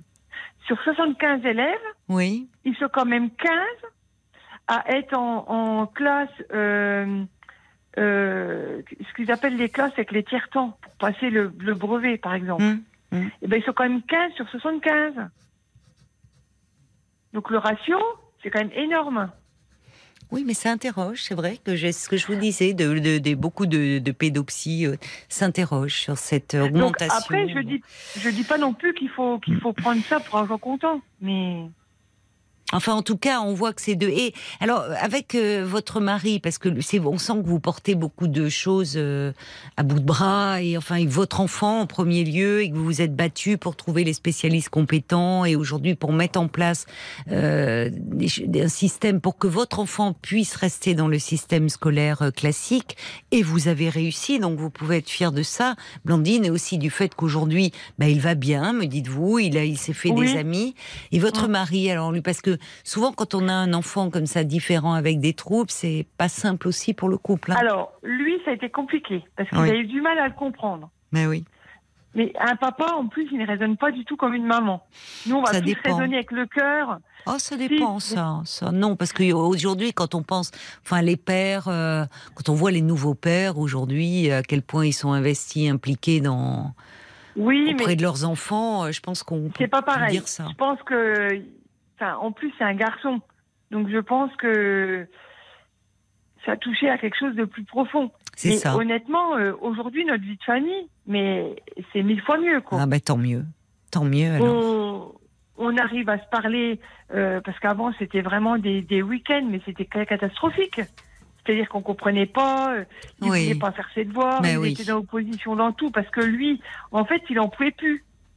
En ça. fait, mon fils, Il était la fatigué en pédopsie, elle m'a fait. dit, il a fait un burn-out. Il était épuisé, c'est ça. Voilà, il a fait un épuisement. Et de là, je me suis dit, oui, il était en épuisement mental, qui aurait Oui. pu l'emmener beaucoup plus loin. Et vous, vous n'étiez pas loin, vous étiez proche de l'épuisement aussi. Eh ben, oui, oui, Mais oui. vous en avez de l'énergie en tout cas. Ah bah oui, mais Oui. heureusement, Oui, parce que Ah, mais c'est les dire, mères, euh, vous avez raison souvent. Là où je vous rejoins, c'est que dès qu'un enfant est différent, on voit beaucoup l'investissement des mères. Sont beaucoup les mères qui portent cela. Bon, après, euh, j'oserais dire, euh, c'est souvent parce que ben le mari a aussi souvent peut-être, ben je veux dire, après, il faut être terre à terre. Hein. Aujourd'hui, euh, c'est souvent lui qui a l'emploi le plus important. C'est puis bon, une maman, je pense, c'est pas, enfin, je dis pas que c'est pas comme un papa, mais Non, mais c'est pas. Vous avez raison, c'est pas la même fonction. On les vit euh, de l'intérieur. C'est pas je la même dire, fonction. Oui. Euh, Oui. Je veux dire, euh, nous, on a fait 60 km d'un côté, 60 Oui, de l'autre, 60 oui. à l'est, 60 à l'ouest, pour trouver un. Mais oui, vous vous êtes démené. euh, Oui, mais c'est de l'énergie, et c'est ça que je veux faire comprendre. Mais oui, mais que- on, on l'entend. Enfin, c'est ce que je vous dis. Vous avez déployé une énergie euh, phénoménale et heureusement aujourd'hui les résultats sont là. Ah, mais Euh, aujourd'hui, euh, moi, la médecin scolaire, elle m'a dit, mais franchement, euh, euh, vous avez fait tout ce qu'il fallait faire. Oui. Vous êtes devenue une experte du problème et certainement que euh, auprès des associations, euh, vous pouvez aussi apporter beaucoup à d'autres parents euh, qui se qui se retrouvent confrontés à, à ces difficultés-là. Donc je vous remercie infiniment, Blandine, de nous avoir parlé euh, de votre parcours, du parcours de votre fils et de votre bataille. Merci pour ce témoignage, Blandine. Eh ben, merci beaucoup. Au revoir. 22h, minuit 30. Parlons-nous. Caroline Dublanche sur RTN. Parce qu'il est parfois plus simple de se confier à quelqu'un d'extérieur. Chaque soir sur RTL, de 22h à minuit et demi, je vous propose mon éclairage de psychologue. Je suis à l'écoute de tous vos questionnements concernant votre vie sentimentale, familiale, professionnelle. Aucun sujet tabou. N'en parlons-nous. Tous vos appels sont les bienvenus au standard. 09 69 39 10 11. C'est un numéro de téléphone non surtaxé et à tout moment, euh, vous pouvez réagir à un témoignage en appelant euh, le standard, mais aussi en envoyant un petit SMS au 64 900. N'oubliez pas de taper les trois lettres RTL au début de votre message, 35 centimes par SMS. Vous pouvez également nous laisser vos commentaires sur la page Facebook de l'émission RTL-Parlons-nous. Alors avec le témoignage de cette maman Blandine qui était avec nous euh, euh, avant 23 heures, qui nous parlait de, de son parcours un peu du combattant parce que euh, son fils euh, avait, a été diagnostiqué il y a deux ans TDAH, euh, trouble de l'attention. Certains ont de l'hyperactivité, ce qui n'était pas le cas du fils de Blandine. Et Aujourd'hui, le collège a été euh, très difficile parce qu'il a été euh, harcelé du fait de sa différence. Aujourd'hui, enfin, ce, ce jeune garçon euh, se sent mieux. Il a d'ailleurs désiré retourner à son collège Euh, et l'atmosphère familiale est aussi plus plus paisible. Alors, euh, Blandine nous disait oui, mais l'enseignement, on parle de de l'inclusion des enfants. euh, différents, mais en fait, euh, euh, on a du mal à la mettre en place. Et, et je disais, je faisais peut-être appel à des à des témoignages d'enseignants parce que euh, comment faire quand on a une classe de, de 30 élèves? Comment s'adapter finalement euh, à chacun? C'est ça, ça pose la question. Il y a, on peut pas faire non plus un enseignement. Je vais peut-être choquer, mais à la carte. Enfin, c'est- très compliqué. Moi, j'aimerais bien avoir euh, des aussi des témoignages d'enseignants sur ce sujet. Il y a quelqu'un qui dit oui, Blandine donnait euh, le- l'exemple de 15 enfants sur 75, mais dans les 60 restants, probablement qu'il y a d'autres problématiques. S'adapter reste compliqué, même si c'est pas l'envie qui manque. 09 69 39 10 11. elle a évoqué aussi très rapidement, parce que c'était pas le, le, le, sujet de, de son témoignage de ce soir, mais le harcèlement quand même. Et on pense encore à, euh, à, ce, suicide de, ce petit garçon euh, qui, euh, euh, bon, c'est était harcelé par d'autres jeunes au collège. Il avait 13 ans, les enfants avaient le même âge, 13 ans. lui, parce qu'il avait fait part de sa différence, du fait qu'il parlait de son de son homosexualité. on peut en parler également si si vous le souhaitez. 09 69 39 10 11. On est à vos côtés et en direct jusqu'à minuit et demi. Jusqu'à minuit 30. Caroline Dublanche sur RTL. Parlons. Climat social euh, perturbé, bah, il y a Laurent Voulzy et son rêve du pêcheur ce soir sur RTL. Jusqu'à minuit 30. Parlons-nous. Caroline Dublanche sur RTL. 09 69 39 10 11, c'est le standard euh, de Parlons-nous que je vous invite euh, à appeler si vous désirez me parler. Bonsoir Juliette. Bonsoir Caroline. Et merci beaucoup d'avoir euh, répondu à mon appel, puisque eh suite au ben, témoignage de Blandine, eh ben, je, disais que j'aurais bien aimé entendre des enseignants aussi, un peu avoir leur avis sur cette question.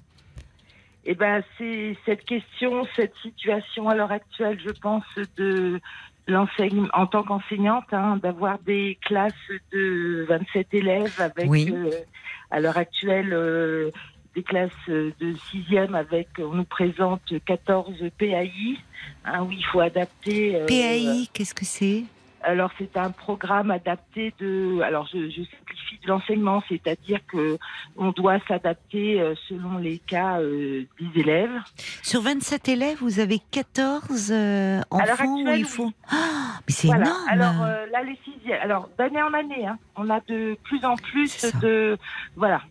Alors, c'est énorme sur une classe de 27. Puis alors en plus la sixième, c'est vrai que c'est un, c'est un moment très particulier. Oui, et je vous avouerai que sur euh, les 13 ou 14, je ne trouve pas que tous nécessitent véritablement nécessitent. Moi, je trouve qu'il y a, enfin, moi, je vais vous dire, mon, alors pas du tout par rapport au témoignage de Blandine, non, non, mais je pense qu'il y a actuellement on, on surdiagnostique. Hein. Tout à fait. Et d'ailleurs, il y a même un problème parce qu'il y a, il y a certains stands. Enfin, c'est, malheureusement, il peut y avoir du business aussi derrière. Hein. Eh ben, derrière ces évaluations, le QI et autres, bah, il y a des officines qui se branchent. Euh, vous voyez, sur, sur, à la base une une inquiétude parentale, un mal-être peut-être des jeunes. c'est ça qui est un peu dégoûtant, ce qui se met en place autour. Et ce qui me, moi, ce qui me dérange beaucoup, c'est que, alors, je peux comprendre aussi, c'est que beaucoup de parents se tapent dessus par rapport peut-être à un travail qui n'est pas fait à la maison. Alors c'est sociétal, hein, c'est-à-dire que c'est à l'école de tout faire, sauf que je pense que ce n'est pas à l'école de tout faire. On ne peut pas tout faire. Je suis également maman d'un garçon qui a eu des, qui a toujours hein, des TDA, qui à l'heure actuelle qui a 22 ans, oui. qui a bien galéré euh, puisque je vous parle de ça, ça a été diagnostiqué il y a peut-être 12 ans. Euh, oui, il avait, il avait à peu près, il était en sixième, cinquième. Bon, avant il y avait des difficultés. Alors il est sûr, hein, ça coûte 380 euros les tests à faire. Voilà. Donc c'est un business. Donc euh, comme on commence à dire, les gens payent 380 euros, c'est pas pour entendre dire que leur enfant ne travaille pas assez et qu'il faudrait euh, peut-être adapter euh, des choses, des choses différentes. Moi j'ai eu encore eu le cas ce matin d'un élève qui, bah, la maman n'arrive pas à la joindre, elle veut que tout soit adapté, mais l'enfant qui ne présente pas de grandes difficultés, par exemple, ne copie pas en cours, ne rattrape pas les cours et ne fait pas son travail. Hmm. Bon, après, alors il y a peut-être euh, plein de raisons derrière, mais hmm. voilà, je pense que sur le, c'est devenu voilà quelque chose de banalisé et qui commence à être dramatique. Les histoires de tiers-temps, ils l'utilisent pas la plupart du temps, c'est le cas de le dire. Et ils se retrouvent, euh, moi je trouve en plus, comme j'essaye de leur faire comprendre, c'est qu'après ils vont quand même rentrer dans le monde du travail. Et que dans le monde du travail, on va pas tout adapter à longueur de temps. Ça, c'est certain. Et donc tout à l'heure, j'entendais euh, ce que moi j'ai eu le cas aussi d'un- de, avec des parents où le dialogue a été un petit peu compliqué. où On m'a parlé d'enfants handi- handicapés pour des TDA. C'est pas un handicap, c'est voilà, c'est c'est une façon de, c'est au niveau des connecteurs, certes. hein. moi, j'ai enseigné aussi en SECPA. Je veux aussi essayer de me spécialiser en, comme disait tout à l'heure Blandine, euh, en, en neuro, euh, d'être euh, orthopédagogue. Oui, d'accord. Ah oui, vous aussi, vous souhaitez Oui, faire cette alors, formation? C'est bien. Bah oui, parce que moi, je Il y en a de compte- plus en plus, oui, qui. oui. Je me rends compte qu'en fin de compte, ils ne savent pas apprendre. Voilà. C'est ce qui leur manque pour la plupart. Ils ne savent pas comment apprendre. On a tous une mémoire différente, une façon d'apprendre, hein, c'est ce que je leur explique. Et que déjà, il faut, comme plein de choses, comme pour le développement, j'allais dire un petit personnel, hein, il faut trouver, parfois, il faut se poser et parfois réfléchir un petit peu à euh, les méthodes qu'il faudrait, qu'il faudrait adapter. Donc, euh, voilà. Oui. Et mais je pense que la société est, est compliquée pour beaucoup de parents à l'heure actuelle et des- ont des ambitions euh, énormes pour leurs enfants. Mais moi, vous voyez, je suis professeur. Le grand est paysagiste et le second va être boulanger. Ils vont pas avoir fait des grandes études, mais qu'est-ce qu'ils sont heureux. Ils sont heureux Voilà. dans leur, euh, oui, Voilà, dans leur dans leur, métier. euh, dans leur métier. Mais tous les deux ce sont des métiers qui ont du sens. Enfin, pour le coup, ce qu'on dit, Exactement. selon une expression qu'on utilise beaucoup, mais où on sent que justement les jeunes générations ont un rapport différent au travail et cherchent quelque chose qui ait du sens. Tout à fait. Je paysagiste, c'est un très beau métier. Et alors, donc, c'est votre jeune garçon, enfin, celui qui a 22 ans, qui est boulanger. Euh, non, c'est qui est paysagiste. Qui C'est l'inverse, d'accord. Il est Voilà, paysagiste. qui est- Voilà, qui avait CTD, qui a, qui a CTDA, Oui, qui d'accord. encore avec CTDA euh, Oui. pour certains comportements. Mais, Oui. euh, bon, Mais il voilà. a trouvé, il a. C'est là dans le monde du travail, parce que c'est ça, ça pose une autre question. Vous, Voilà. comment Parce que vous avez vous ce. Merci beaucoup d'avoir appelé, parce que vous avez ce double regard à la fois de Oui. maman et Oui. vous êtes enseignante. Donc euh, Voilà, vous êtes euh, vraiment euh, voilà. Deux creusé là des deux questionnements. Donc vous compreniez les, les Oui. les interrogations, enfin le, le- le même l'interpellation de, de, de, de cette maman. Tout à fait. Oui. Tout à fait, tout à fait. Alors je pense que le système pour certains n'est pas fait, le système éducatif euh, euh, traditionnel qu'on dispense n'est pas fait pour eux. Ça c'est tout à fait, tout à fait d'accord. Après il y a ses limites. Hein. euh, je vous avouerai même que pour certains élèves, moi j'ai pas les compétences. Hein, par contre, hein. après au bout d'un moment, je veux bien essayer de tout faire. Hein. Mais et puis euh, ce qui manque beaucoup, moi je trouve à l'heure actuelle au niveau de l'enseignement, c'est pensons aussi à ceux qui n'ont entre guillemets n'ont pas de difficultés et il faut il faut les, nourrir aussi au niveau euh, euh, au niveau enseignement je veux dire. Après euh, parfois c'est compliqué aussi pour eux parce que dans l'autre sens ils s'ennuient aussi donc c'est ça qui est, qui est parce que ça va pas assez vite ou bon c'est Oui, non, mais honnêtement, moi, je me demande, je trouve que déjà, euh, le métier d'enseignant est, est un métier extrêmement, Mm. enfin, difficile, au même titre que, enfin, celui de parent, qui n'est pas un métier. c'est- oui Euh, Mais, euh, mais je, je trouve qu'aujourd'hui, il y a, y a une telle demande, alors, euh, qui, qui, qui pèse, où, où on attend beaucoup de l'école. Alors, Mm. je mets pas en question le, le côté de l'inclusion, évidemment, des enfants. C'est un non, beau projet. Il est bien sûr Voilà. que c'est important de voir, mais, mais en fait aussi, quels moyens mettons en place et puis comment faire, quoi. Enfin, exactement moi, je, je, je, je comprends qu'il y ait des enseignants qui jettent un peu l'éponge. Hein. Enfin, Bah, et puis il y a des choses, c'est de la responsabilité aussi des parents.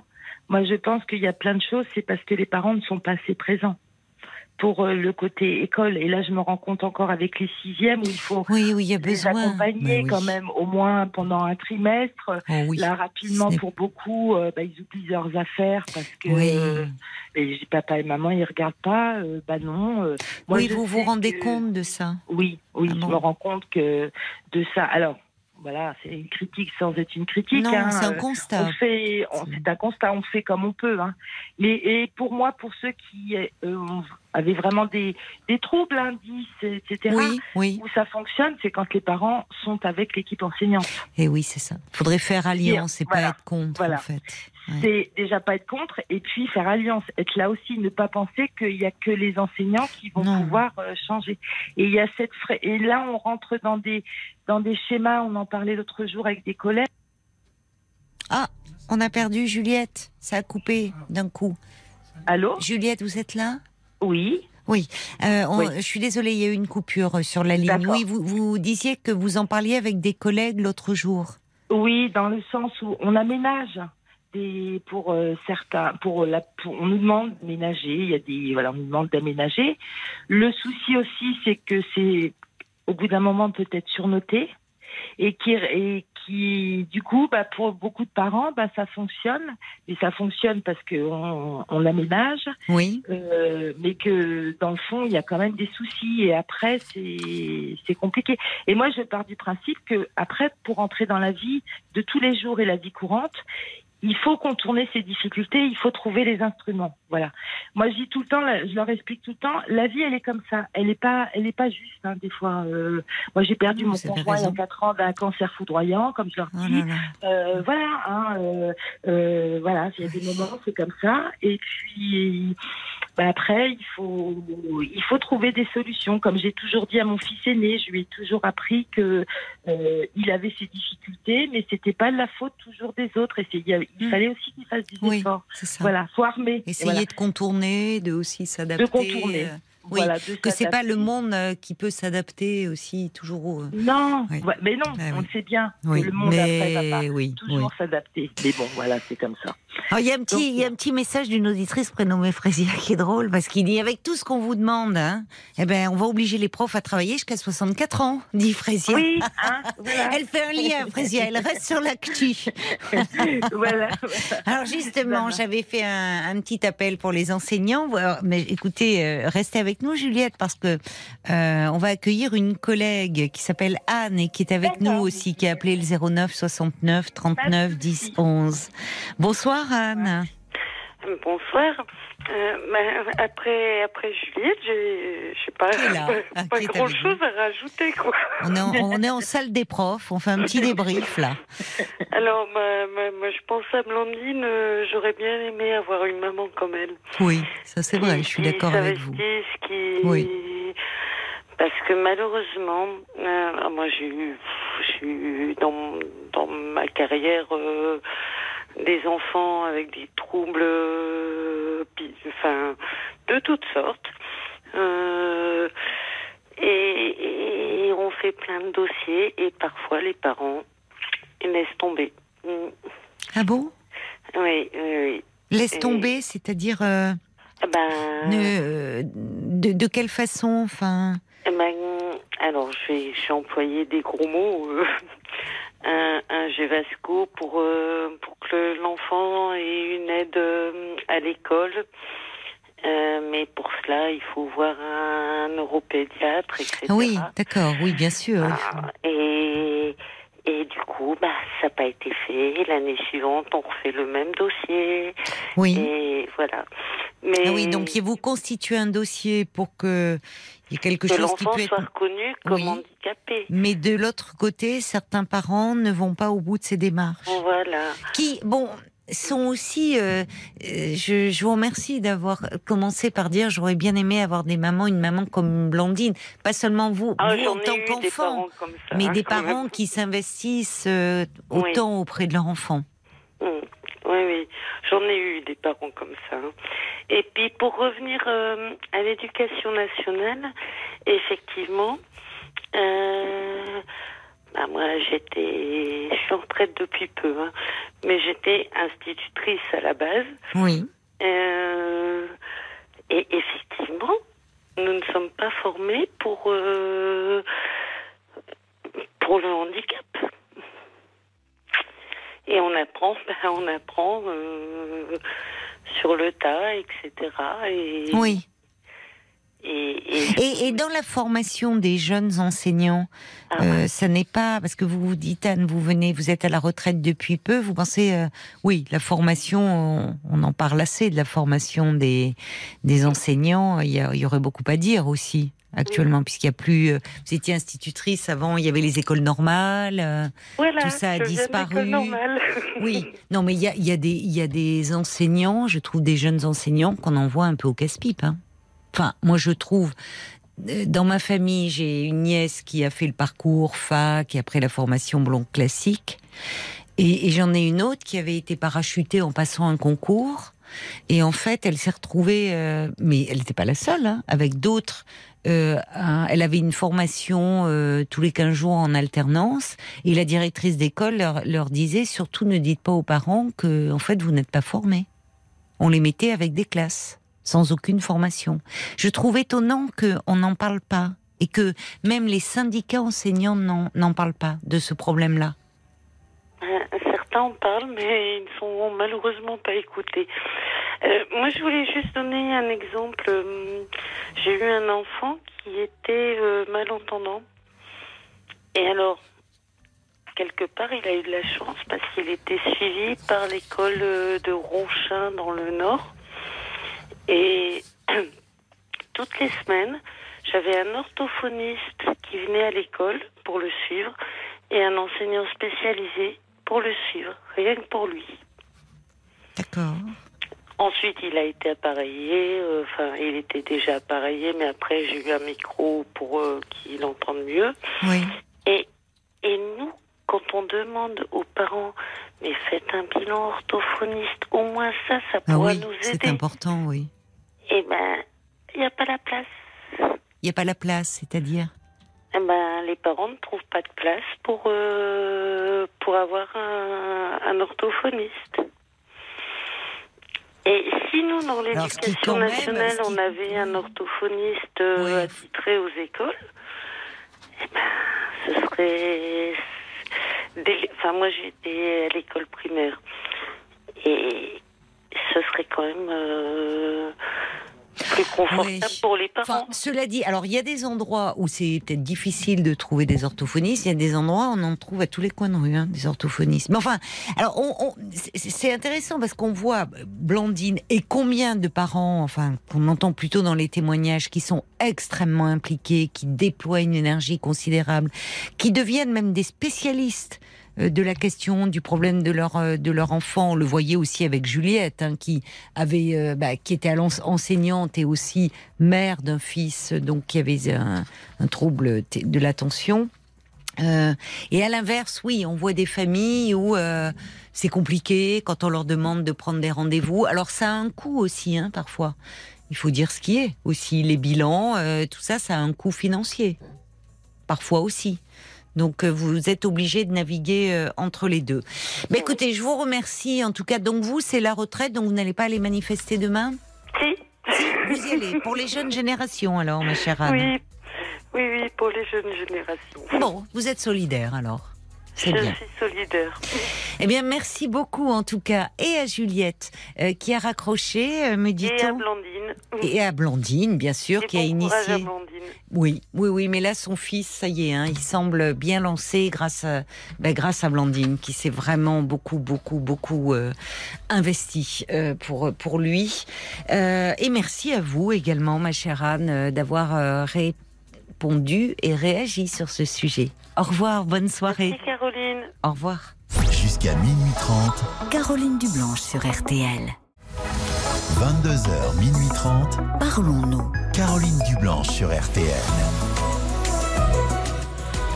Avant d'accueillir euh, Christine, je voulais me tourner vers toi, Paul, pour euh, faire un peu le point sur les réactions qui sont arrivées, euh, j'imagine, nombreuses sur Facebook, des auditeurs, soit parce qu'ils sont enseignants, soit qu'ils sont parents d'un enfant qui présente une particularité. Il y a eu plusieurs messages comme celui de Patricia qui remercie Blandine pour son témoignage et qui est, qui est Pla- Patricia qui a trouvé le témoignage de Blandine émouvant, enrichissant, énergisant même. Oui, Euh, on a quelques réactions aussi sur euh, les orthophonistes. Tiens, Christine qui oui. dit malheureusement les listes d'attente elles sont longues Ah comme le bras. Moi j'ai 10 mois d'attente en moyenne dans mon cabinet. Dix Et, mois euh, d'attente. Et oui, oui. Et puis en plus encore, il y a Moon qui euh, avait besoin d'une orthophoniste pour sa petite fille qui est en CE2. Oui. Il y a deux ans d'attente. Oh. C'est un peu l'enfer. Et ouais, c'est ce que dit Moon, c'est l'enfer. Euh, et puis, alors, je voulais vous lire ce message de Sacha qui dit Oui. gouverner, éduquer et analyser trois métiers impossibles selon Freud. Oui, c'est vrai. c'est vrai, c'est vrai que Freud avait dit ça. Et ça résume bien euh, beaucoup de choses. C'est, oui, oui, trois métiers. Alors moi, je me trouve parent, je ne le mettrais pas, c'est pas un métier hein, d'être parent. Euh, mais oui, la, la politique et l'enseignement, c'est vrai, très juste. Allez, on va maintenant euh, accueillir euh, Christine. Bonsoir Christine. Oui, bonsoir. Bonsoir, merci beaucoup euh, d'avoir appelé euh, le standard euh, pour... vous avez écouté vos collègues Oui. enseignantes, Juliette et Anne. Et alors, justement... Alors vous- moi, je vou- je voulais réagir un petit peu du côté plutôt de la formation des enseignants Oui. par rapport euh, à ces difficultés. Alors il y a, il y a quand même une loi qui est importante, c'est la loi de 2005 sur l'intégration euh, des élèves en situation de handicap. Alors on n'emploie plus le terme handicapé, on dit en situation de handicap, Oui. et ça fait une vraie différence. Ah bon? Pourquoi? Ah bah oui, parce que euh, quand on est en situation de handicap, ça veut dire qu'on peut en sortir. Que il y a des Oui, choses c'est qui pas, on joue pas seulement sur les mots, euh, parce que parfois on, Oui, vous on savez, tourne mots, autour. enfin, je pense que vous le dites assez souvent, les mots, ils ont une signification Ah, forte oui, et bon, sûr. faut pas dire n'importe quoi. Donc, c'est une façon différente de voir les choses Oui. et je trouve que c'est important. Mais c'est vrai, euh, tel que vous le présentez, je suis d'accord avec vous. Et c'est vrai que l'école, qui a été une école, je dirais, de la distinction sociale, devient une école qui se veut plus inclusive. Alors, je dis pas qu'on y est parfaitement arrivé, hein, loin de là, mais en tout cas, on y œuvre. Et je dirais que dans les formations que l'on donne aux enseignants, que l'on propose aux enseignants, il y a quand même euh, toute une réflexion sur les recherches actuelles qui sont menées sur le fonctionnement euh, du cerveau, Euh, toutes les recherches au niveau des sciences cognitives, des, des neurosciences, sont, euh, sont véritablement des pistes euh, pour, euh, pour mieux enseigner, je dirais, c'est-à-dire en prenant en compte euh, davantage l'individualité de, de chaque enfant. C'est évident que tout le monde n'apprend pas de la même façon, qu'il y a des manières de, de, de- d'apprendre et de montrer qu'on sait qui sont diverses. Et donc, en fait, on peut proposer aux enfants des manières diverses de montrer leur savoir. Et c'est pas tellement plus compliqué que de proposer qu'une seule chose. Ce qui fait que même avec 35 élèves, on peut faire de la différenciation. Euh, Globalement, vous n'avez pas 35 façons d'apprendre différentes, mais il y en a 4-5. C'est quand même pas simple. hein, Enfin, Non, c'est pas simple, mais c'est pas impossible. quand euh, je, je ne sais plus qui disait, euh, c'était je crois Juliette, euh, sur une classe de 27, elle avait quand même 14 enfants euh, qui présentaient des particularités. Oui, ben, Euh, je- franchement, je lui tire mon chapeau, moi. Je... quand on quand on est face à des enfants euh, qui sont très divers, euh, si on propose des manières d'apprendre différentes, en, en les mettant dans des situations, enfin moi je suis une grande militante de la pédagogie de projet parce que je pense quoi que la alors la pédagogie de projet c'est quand il y a une implication des enfants où ils vont faire davantage de choses par eux-mêmes. En fait, si vous voulez, il y a deux façons d'enseigner soit on, on est euh, du côté de je les gaffe comme des oies, c'est-à-dire que je fais que transmettre et, et voilà, et en fait il se passe pas forcément grand-chose, Oui, ou alors j'attends aussi qu'ils aient envie de. Donc je propose des situations pour qu'ils aient envie. Alors je dirais qu'évidemment on peut pas être que du côté de l'un ou que du côté de l'autre, oui. mais le- la, la pédagogie c'est faire croire à l'enfant qu'il a envie d'apprendre ce qu'on a envie de lui faire apprendre. Vous voyez? Ben non, j'ai du mal à voir. J'avoue que j'ai du mal à voir. Alors, ça je, se re- traduit je- je comment? redis les choses. Oui, Si, si un enfant, vous arrivez à lui donner envie oui, euh, d'un apprentissage, oui, il, va, il va y mettre beaucoup plus de lui-même que si c'est quelque chose qui tombe comme ça, sans qu'on Oui, ça, cherche vraiment à lui faire bien faire sûr. quelque chose. oui. Donc en fait, si vous voulez, quand vous êtes dans de la pédagogie de projet, au lieu par exemple de dire bah tiens, il faut apprendre à écrire une lettre, hein, je donne un exemple tout Mhm. bête, hein, euh, parce que c'est utile de savoir écrire une lettre. Bon, au lieu de, de dire bah, on apprend ça de façon très théorique, bah, on rend la situation utile. C'est-à-dire qu'on veut aller quelque part et l'enfant doit écrire à quelqu'un pour lui demander quelque chose. Donc là, c'est vraiment concret. Oui, d'accord, je comprends. une- On va écrire à ta grand-mère ou à. Voilà, mais ça peut être voilà. une sortie pour la classe. euh, Oui. On a envie d'aller visiter ça et on veut se renseigner sur les heures d'entrée, les tarifs, etc. Et, et en fait, quand on est dans de la pédagogie de projet, on, travaille aussi en équipe avec les élèves. C'est-à-dire que tout le monde ne fait pas la même chose au même moment. Et ça, ça permet à chacun de développer ses compétences et aussi d'être dans la réussite. Parce que finalement, un des éléments qui, met l'élève en échec, le, jeune enfant dès le jeune âge, hein, c'est le problème de l'estime de soi. Si on n'a pas suffisamment d'estime de soi, on peut pas être en situation de réussite. Donc ça, c'est un, un- pour moi, c'est un levier essentiel à l'école. Alors c'est vrai que il faut Mais on a tous connu avant ça, avant, parce que c'est Oui. le problème de l'éducation. Je sais, il y a plein de pédagogues qui travaillent, qui chaque année développent des théories nouvelles, qui, qui s'opposent. Donc maintenant, on est beaucoup axé sur les neurosciences, ce qui est très bien de comprendre mieux le fonctionnement du cerveau, même s'il y a encore beaucoup de choses qui restent euh, très très mystérieux. Mhm. Mais euh, moi, je pense qu'il peut y avoir une autre dérive aussi avec l'apport de ces neurosciences. Enfin, si si on tombe trop, non, il y a, il y a moi, je pense qu'il y a quelque chose qui se joue aussi dans le dans la qualité du lien entre un enseignant et l'enfant. Ah bah ça, Et ça, la et ça, de quel que soit tout. Comment Ah, ça, je suis d'accord avec vous. C'est le point de départ essentiel. C'est- et, et je et je Et pense que là, euh, enfin, on, on a tous connu. Vous avez raison. L'estime de soi, c'est la base.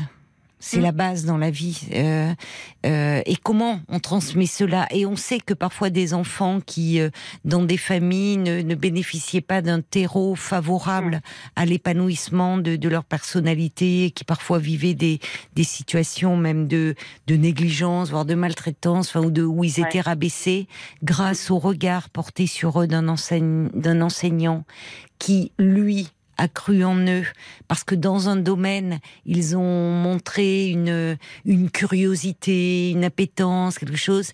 Là, ils se sont sentis euh, estimables. Et on C'est sait que ça a sauvé qui beaucoup de gens. ça, hein. Comment? Euh, Picouli, le, le Mais oui. Mais il oui, le dit ça. hein. Mais oui, il le dit. Très, très bien. mais il le dit très bien, ça. Mais ça, ça, je pense qu'il y a aussi dans le dans le métier aussi d'enseignant qui a considérablement évolué. Euh, quelque chose et, et peut-être quand je parlais de, de, de ces jeunes qui arrivent euh, qu'on qu'on en voit un peu qui sont lancés comme ça sans aucune formation parce que je Mm. trouve qu'on n'en parle pas assez il y, a- il y a tous ces débats entre enfin entre eux des toutes ces, ces pédagogues justement qui s'opposent et autres ces théories ce- et, et puis à côté de ça, on voit encore des, des endroits parce qu'on manque d'enseignants, ils passent un concours et hop, ils sont lancés, ils sont à la tête d'une classe. Alors, euh, malgré tout, euh, actuellement, les, les gens qui passent un concours, alors je parle pas des contractuels, là. Hein, Ben Les oui, mais il y en a beaucoup. compliqué. Et Il y ça, en a. qui vivent et on Mais- tient et on tient le système tient beaucoup grâce aux contractuels. Alors, De quelle c'est façon, hein c'est- une épine dans le talon de l'éducation nationale. Oui, et pour les Mais- contractuels et pour les enfants, moi je trouve. hein, qui- Absolument, absolument. hein. On peut détruire quelqu'un euh, très vite. Mais pour ce qui est des gens qui passent les concours, ils ont quand même une année de formation euh, avec euh, de la formation, je dirais, euh, disciplinaire, c'est-à-dire dans la discipline euh, quand ils sont enseignants en collège ou en lycée, qu'ils ont où ils ont passé le concours, plus de la formation transversale avec en particulier quand même de la psycho, de la psychopédagogie, euh, etc., etc. Alors je dis pas qu'ils y sont toujours sensibles parce que certains euh, sont parfois dans l'idée qu'ils sont que dans leur matière.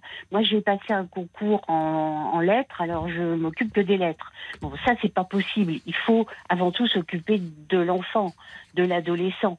Et pour ça, euh, mais quelquefois, il leur faut du temps avant de comprendre que la dimension psychologique est, plus importante que le reste. Mais bon, on essaye de leur faire passer. Après, vous savez, euh, on dit quelquefois que les, les enseignants du premier degré aiment les élèves et que les enseignants du, deuxième, du second degré aiment les, leur matière. Bon, c'est caricatural, hein. mais moi, je, je pense vraiment, et ça, dans toutes les formations que j'ai pu mener, euh, c'était la chose essentielle. Mais vous, en fait, vous vous n'êtes vous vous formez les enseignants? Parce que en fait je m'aperçois euh, il y a des je reçois des messages d'auditeurs qui disent mais quelle formation à cette dame? C'est vous, vous vous faites de la formation c'est ça moi, d'enseignants moi j'ai j'étais au départ j'ai commencé par l'éducation spécialisée. J'ai travaillé une bonne dizaine d'années dans l'éducation spécialisée. Après j'ai changé parce qu'il faut pas toujours faire la même chose. Et après j'ai été prof dans le second degré et j'ai terminé ma carrière donc pendant 15 ans comme inspectrice du second degré. Et par conséquent j'étais responsable de formation pour les enseignants débutants comme confirmés. Oui d'accord. Donc euh, aujourd'hui euh, c'est ça. Vous avez après un parcours d'enseignant vous faites de la formation euh, Alors là, moi, je viens de prendre ma retraite hein, parce que j'ai travaillé 47 ans à l'éducation nationale. Donc j'ai enseigné 32 ans et j'ai été 15 ans dans l'encadrement. Mais même quand j'étais quand j'étais enseignante en lycée, j'étais déjà formatrice euh, et pour les débutants et pour les profs confirmés, pour la formation continue, si vous voulez. Oui, je comprends. Mais écoutez, comme j'ai commencé, pardon, je, je, vous coupe, comme j'ai commencé par l'éducation spécialisée, je suis particulièrement sensible à la difficulté scolaire. Hmm. Voilà. Je comprends. Mais merci beaucoup, en tout cas, euh, Christine, d'avoir euh, répondu euh, un peu à. Bah, je trouve que c'est vraiment un sujet extrêmement important et moi, je suis toujours bouleversée par les situations comme le, le, suicide du petit gamin, là, du petit Lucas. Moi, je suis bouleversée qu'on ne soit pas capable d'empêcher ça. Voilà.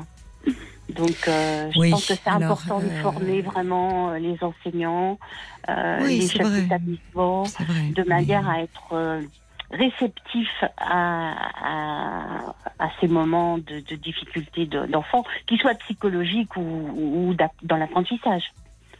Mais on est là pour ça. On a souvent parlé de ces histoires de harcèlement où malheureusement il y avait des réponses euh, euh, bah, bah, au niveau de l'éducation hein. nationale qui n'étaient pas à la hauteur. Hein, où on détournait le regard, il faut dire ce qui est, où des parents euh, ont signalé. Alors même si on sait que dans les causes d'un suicide il y a de, parfois de multiples facteurs, mais il y a des cas où le harcèlement scolaire conduit mm. à ces passages à l'acte terrible parce que la mort d'un enfant mm. est, bah, toujours quelque chose de, de, de Enfin, c'est, il n'y a pas de mots là-dessus. Il n'y a, pas de mots. Comme le disait d'ailleurs le, ministre de l'Éducation euh, nationale. Et, et euh, mais il y a des situations où les parents ont eu beau euh, tirer le signal d'alarme, où finalement il n'y a pas eu de réponse et où la, la réponse, bah, il, a fallu changer l'établissement. Et ce qui souvent d'ailleurs est la, est, est la seule issue. Mais il y aurait beaucoup à faire au niveau, dans ces cas-là, de réagir tout de suite et très vite aux premiers signes, tant pour l'enfant qui est victime de harcèlement, évidemment, euh, qu'il faut aider, mais aussi pour les harceleurs. Parce que quand on a 13 ans, et d'ailleurs la maman de ce petit Lucas le disait, enfin je l'ai trouvé très bouleversante aussi en ce sens qu'elle ne voulait pas. Euh, euh, elle, elle a dit elle-même, ils ont l'âge de mon fils, ce sont des enfants. Euh, ils ne sont pas les seuls responsables. Et c'est là où les adultes ont, ont leur euh, des responsabilités à prendre, mais ça peut commencer euh, très tôt, hein, dès le primaire, pas détourner le regard. Et il faut aussi prendre compte de ces enfants qui harcèlent.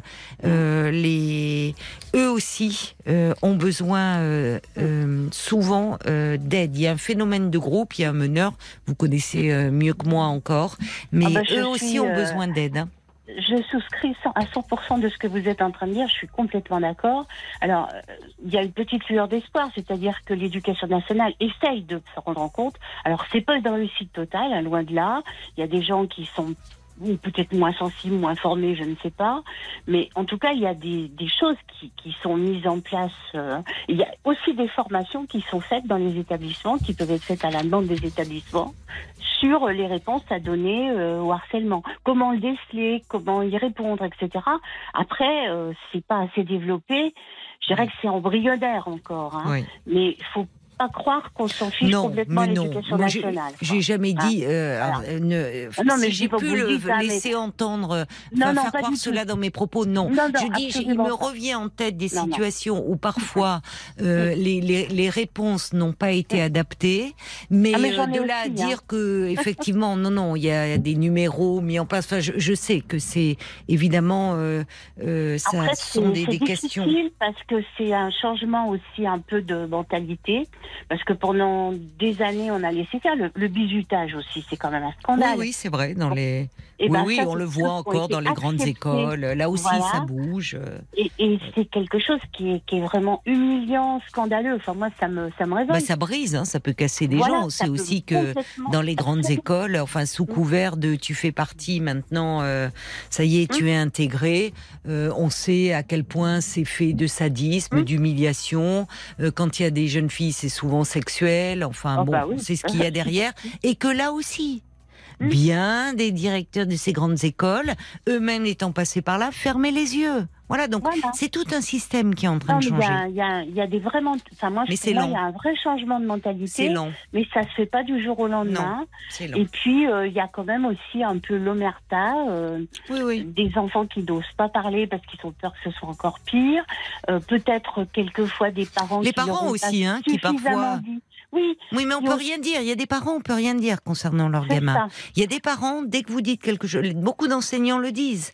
C'est ah ben non, c'est ah oui, vous le vous vous vous le prenez en grippe ou mais non, mais s'il agit comme ça, c'est parce qu'il a ses raisons et autres. Ça devient infernal aussi il y a des parents qui euh, ils, ne se rendent pas compte et je pense parfois des euh, des, des, des, parents dont l'enfant harcèle, c'est toujours à prendre au sérieux. On parle malheureusement des victimes, mais là aussi il il s'agit pas de protéger, d'élever son petit dans du coton quoi. Mhm. C'est pas lui rendre service. Il y a aussi une chose qui me semble importante, c'est dans l'éducation qu'on donne à un enfant, c'est qu'il ait aussi vraiment conscience que son corps lui appartient, qu'il y a des choses qu'on ne peut pas dire. Enfin, il y a aussi, je pense, euh, des enfants qui sont plus susceptibles d'être harcelés que d'autres, parfois.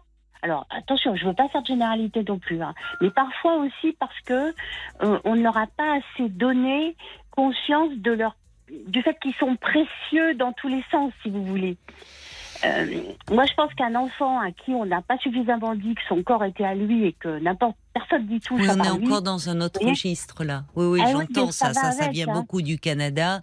Mais enfin, on sait aussi que dès qu'un enfant présente une différence, et là aussi, il a une faible estime de lui-même, et c'est compliqué à 13 ans d'avoir une bonne image de soi, aussi, à l'âge où on est en pleine construction et plein questionnement, euh, eh bien, ces enfants-là vont être davantage euh, la cible. Bon, enfin, on pourrait parler jusqu'à minuit et demi, mais il y a d'autres appels, ma chère Christine. En tout cas, merci euh, pour. Euh, pour votre témoignage et, et, bonne, et pour votre regard. C'est super que vous apportiez aussi ces sujets-là parce que je crois que ce sont des, des vrais sujets de société. Je vous suis depuis que vous êtes à l'antenne sur Europe 1, puis euh, ben, j'ai changé de radio. de m'avoir suivi. Ben, merci beaucoup, Christine, de m'avoir suivi sur RTL. Allez, bonne continuation. Merci, merci de m'avoir écouté. Merci à vous aussi. Au revoir. Parlons-nous, Caroline Dublanc sur RTL. Jusqu'à minuit 30, parlons-nous. Caroline Dublanche sur RTL. Avant que l'on arrive euh, aux infos, euh, j'imagine des réactions encore qui sont arrivées euh, sur Facebook. Exactement. Et puis alors, pour Moon, finalement, la pédagogie, c'est facile. C'est un peu comme pour faire manger des légumes ou euh, à un enfant. On lui propose de le cuisiner, puis finalement, il est tellement fier de lui qu'il le mange. Voilà. Ah oui, on voit, c'est le vécu qui parle là. Eh oui, finalement, la pédagogie, c'est pas si compliqué. Alors, je voulais aussi euh, euh profiter de la fin de ta conversation avec euh, Christine pour donner des numéros de téléphone, exactement. Important. des numéros de téléphone de non au harcèlement, le 3020. si vous ne le connaissez pas, c'est le non, numéro vert non au harcèlement. Il est ouvert du lundi lundi au vendredi de 9h à 20h et le samedi de 9h à 18h. Et il existe aussi euh, un numéro vert pour les cyber-violences, le cyberharcèlement. C'est le 3018. Il est euh, lui aussi un gratuit, anonyme, confidentiel et ouvert du lundi au vendredi de 9h à 20h. Ces numéros, vous pouvez les, vous pouvez les appeler si vous êtes victime, si vous êtes témoin, si vous êtes parent. Euh, donc voilà, le 30-20 pour le harcèlement et le 30-18 pour le cyberharcèlement. Et eh oui, parce qu'il y a maintenant euh, la différence. Ça a toujours existé, hein, le, le, harcèlement, si ce n'est que maintenant, euh, avec les réseaux sociaux, il y avait une campagne de prévention qui était très bien faite où on voyait un, un enfant, enfin un, un, tout jeune adolescent dans sa chambre et avec ses harceleurs qui était au pied du lit, parce qu'effectivement, il avait son téléphone devant lui et tous les messages qu'il recevait, eh bien, ça envahit même l'espace privé. Et ces numéros, vous pouvez les appeler que vous soyez en primaire, au collège ou au lycée. Hein. Ça fonctionne sur euh, tout euh, le parcours scolaire. C'est bien, c'est fait pour évidemment ceux qui euh, en sont victimes, pour euh, les parents, mais aussi pour des enseignants hein, qui peuvent avoir euh, besoin de, de, conseils sur la conduite à tenir. Tu les remettras sur la page sur les réseaux, exactement. D'accord, très bien. Merci en tout cas à vous tous pour toutes vos réactions. un débat passionnant et malheureusement en lien avec avec l'actualité. Jusqu'à minuit 30, parlons-nous. Caroline Dublanche sur RTL.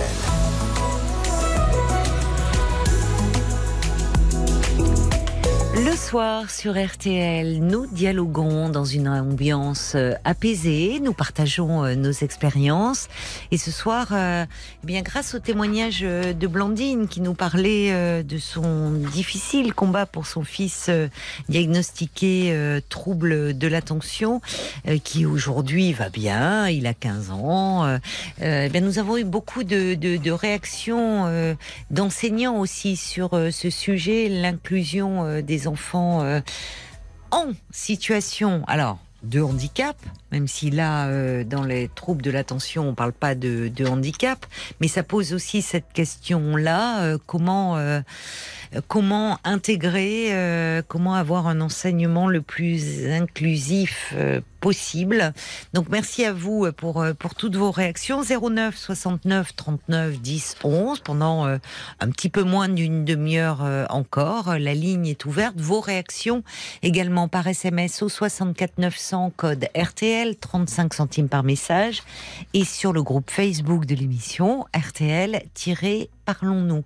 Tu voulais nous faire part, Paul, je crois Exactement. Euh, il sait Alex qui, lui, dit qu'il est handicapé mais physique et il a commencé son cursus scolaire en, établissement spécialisé jusqu'en seconde, où il a intégré là un lycée ordinaire avec une AVS. Et, euh, Auxiliaire de vie scolaire. Exactement. Et il dit, je pense que si j'avais pas eu d'AVS, je ne serais, j'aurais pas réussi à suivre.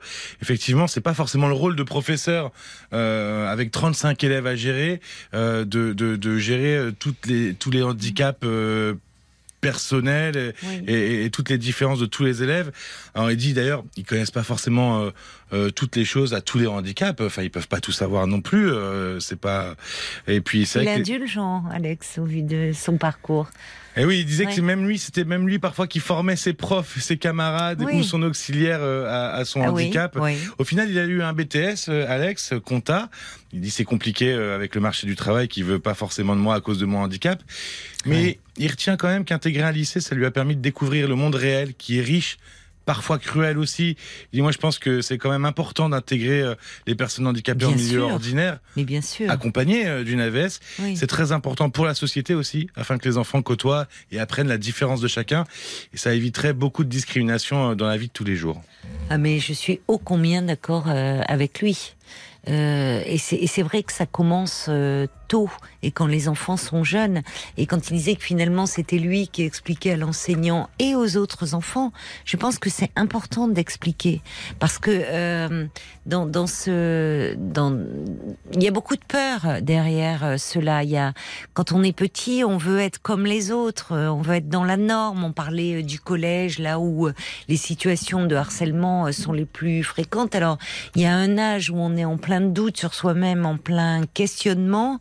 Euh, on veut se fondre dans le groupe, surtout, euh, euh, surtout que hum, faire partie, être intégré en fait. Et c'est pour ça que souvent dans ces problèmes de harcèlement, il y a un meneur et les autres suivent, suivent par peur d'être exclus et par peur d'être même victimes. Ils font partie de la meute. Ça ne veut pas dire qu'ils pensent comme le meneur, mais euh, à cet âge-là, on voit bien déjà adulte comme c'est difficile parfois de de, de s'affirmer. À cet âge-là, euh, c'est compliqué, donc on suit, on suit euh, la meute et on peut devenir comme ça harceleur en quelque sorte malgré soi. Donc Alex a raison, c'est vrai que pour pour une société qui serait véritablement plus ouverte aux différences, parce qu'on ne l'est pas tant que ça, quoi qu'on en quoi qu'on en dise. Euh, il faudrait que ça commence, et là l'école a un rôle à jouer, euh, mais très tôt et très petit, dès la maternelle, et que l'enfant lui-même, quand il le peut, puisse expliquer de quoi est fait euh, son, son, handicap. Parce que là, on porterait un regard différent sur le handicap en général. Il y a vraiment une formation à faire auprès euh, des jeunes enfants. Et c'est-à-dire qu'on ne voit plus seulement le handicap, mais la personne dans ce qu'elle est. Parce qu'une personne qui, est, qui a un handicap ou un trouble, elle, elle n'en a pas moins une personnalité avec sa singularité, sa sensibilité son humour, enfin tout ce qui fait que quelqu'un est, unique.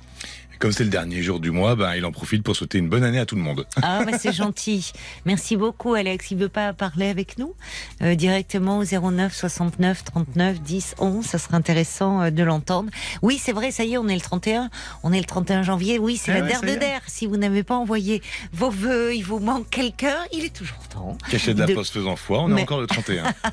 Oui, alors maintenant avec les timbres, avec la disparition des timbres rouges, euh, moi je veux manifester pour euh, pour que les timbres rouges restent. Non mais euh, c'est ça maintenant, c'est dingue euh, cette histoire de, de timbres. Maintenant vous envoyez, euh, que vous mettiez des timbres rouges ou pas, ils s'en foutent. La poste parfois votre courrier il arrive quatre jours après.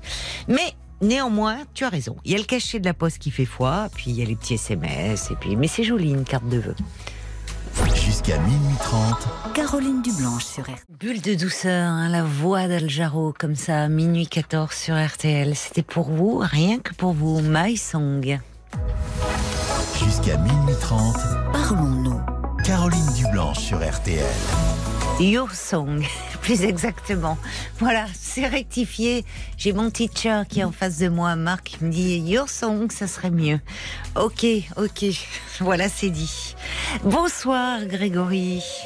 Bonsoir Caroline, et je suis très très content de vous entendre, d'autant qu'en plus c'est un beau cadeau que vous me faites. Je suis à l'origine très fan d'Elton John, c'est Elton John qui la chante à l'origine. Eh c'est oui. Belle reprise, belle reprise, franchement super. C'est vrai, oui, oui, c'est Ouais. pour ça. Je, je disais à Marc, euh, mais j'ai dit, mais c'est Elton John. Il me dit non, c'est Al Jarreau. Et je vois d'ailleurs, il y a des auditeurs qui avaient. euh, euh, moi aussi, moi, je, je la connaissais avec euh, Elton John, mais Ouais.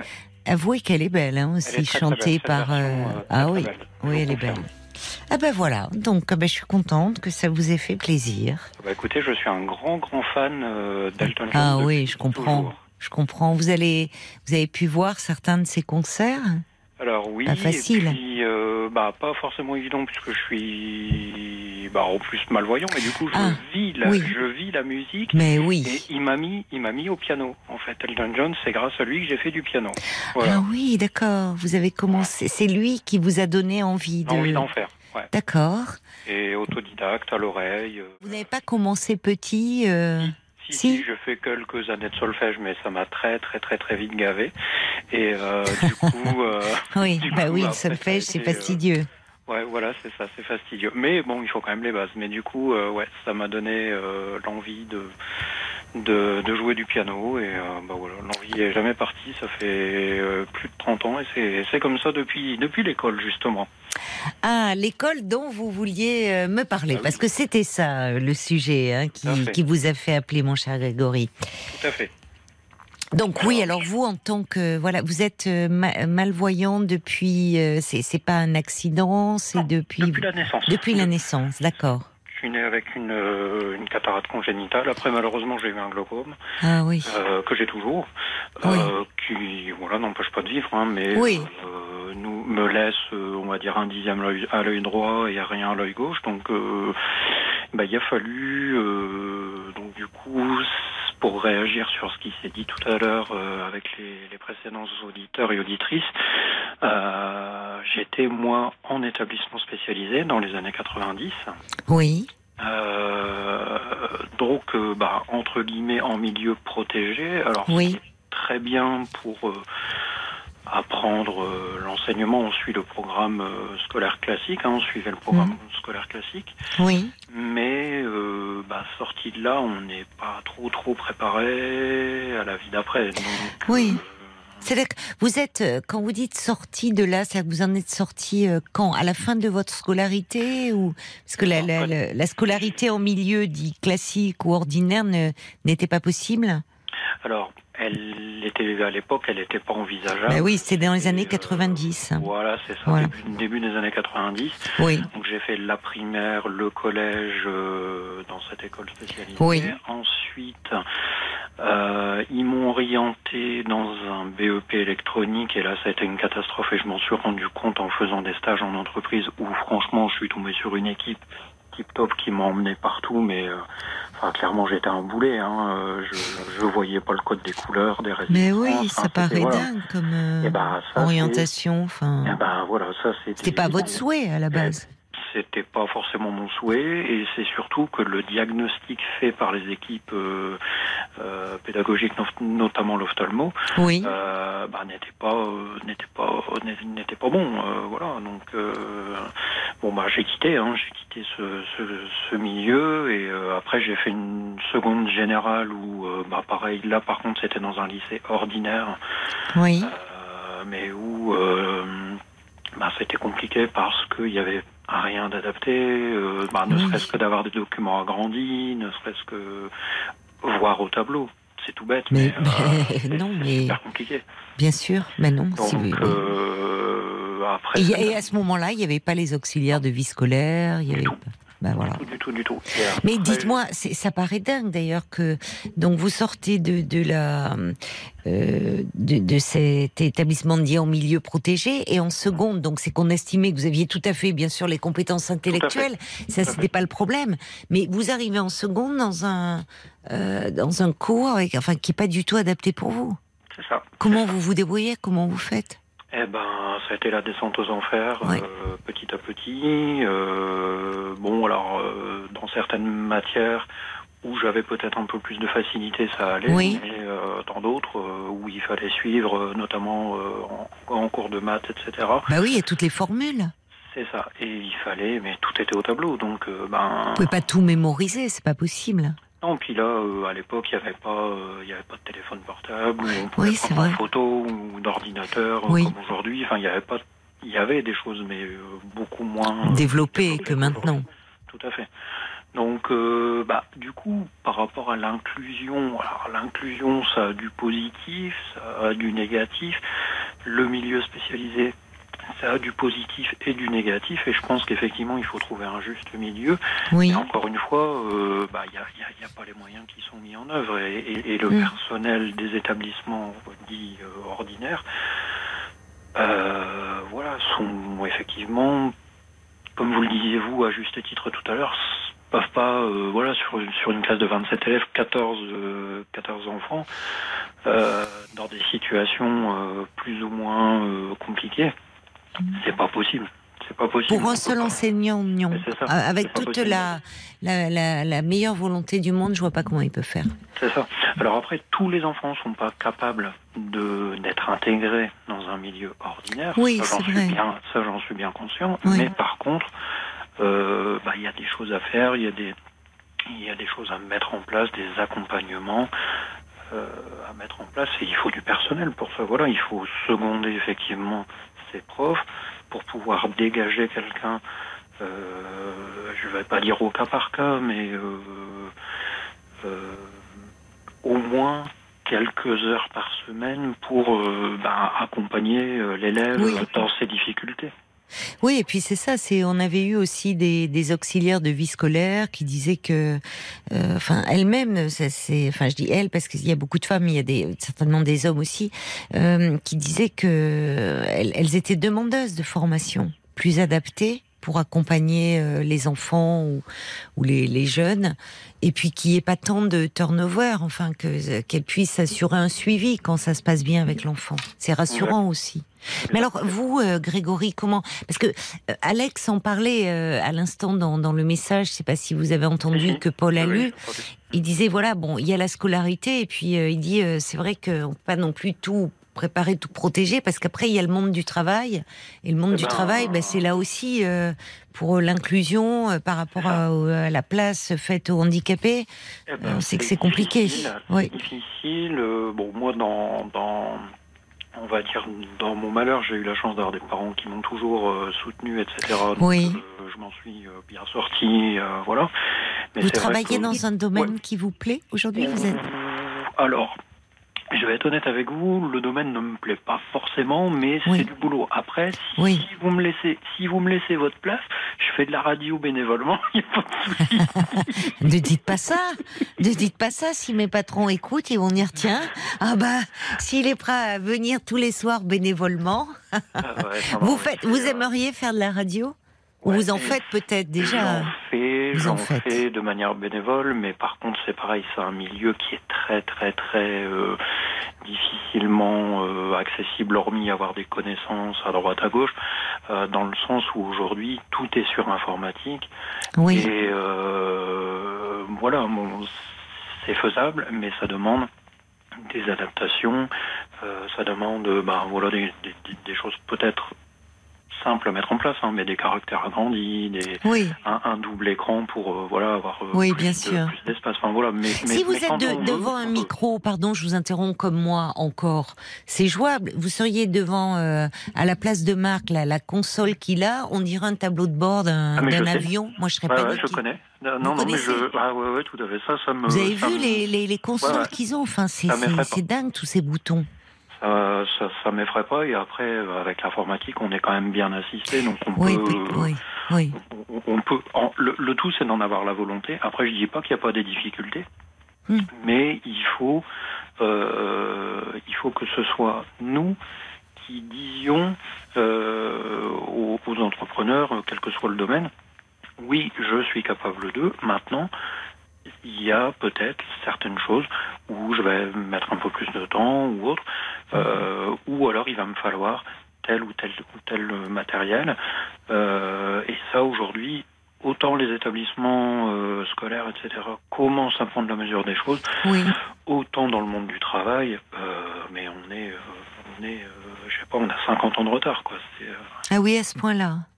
Aujourd'hui, Oui. vous sortez d'un entretien d'embauche, Oui. je vais pas citer de, de- de- d'entreprise ni rien du tout, mais on me dit clairement, monsieur, vous avez toutes les compétences requises pour le poste, mais votre handicap peut nuire à l'image de marque de ma société. Quand vous vous entendez dire ça, alors, bon, enfin voilà, je dire aujourd'hui. Et alors Voilà, fait. contraire, en fait, en plus, ils ont rien compris.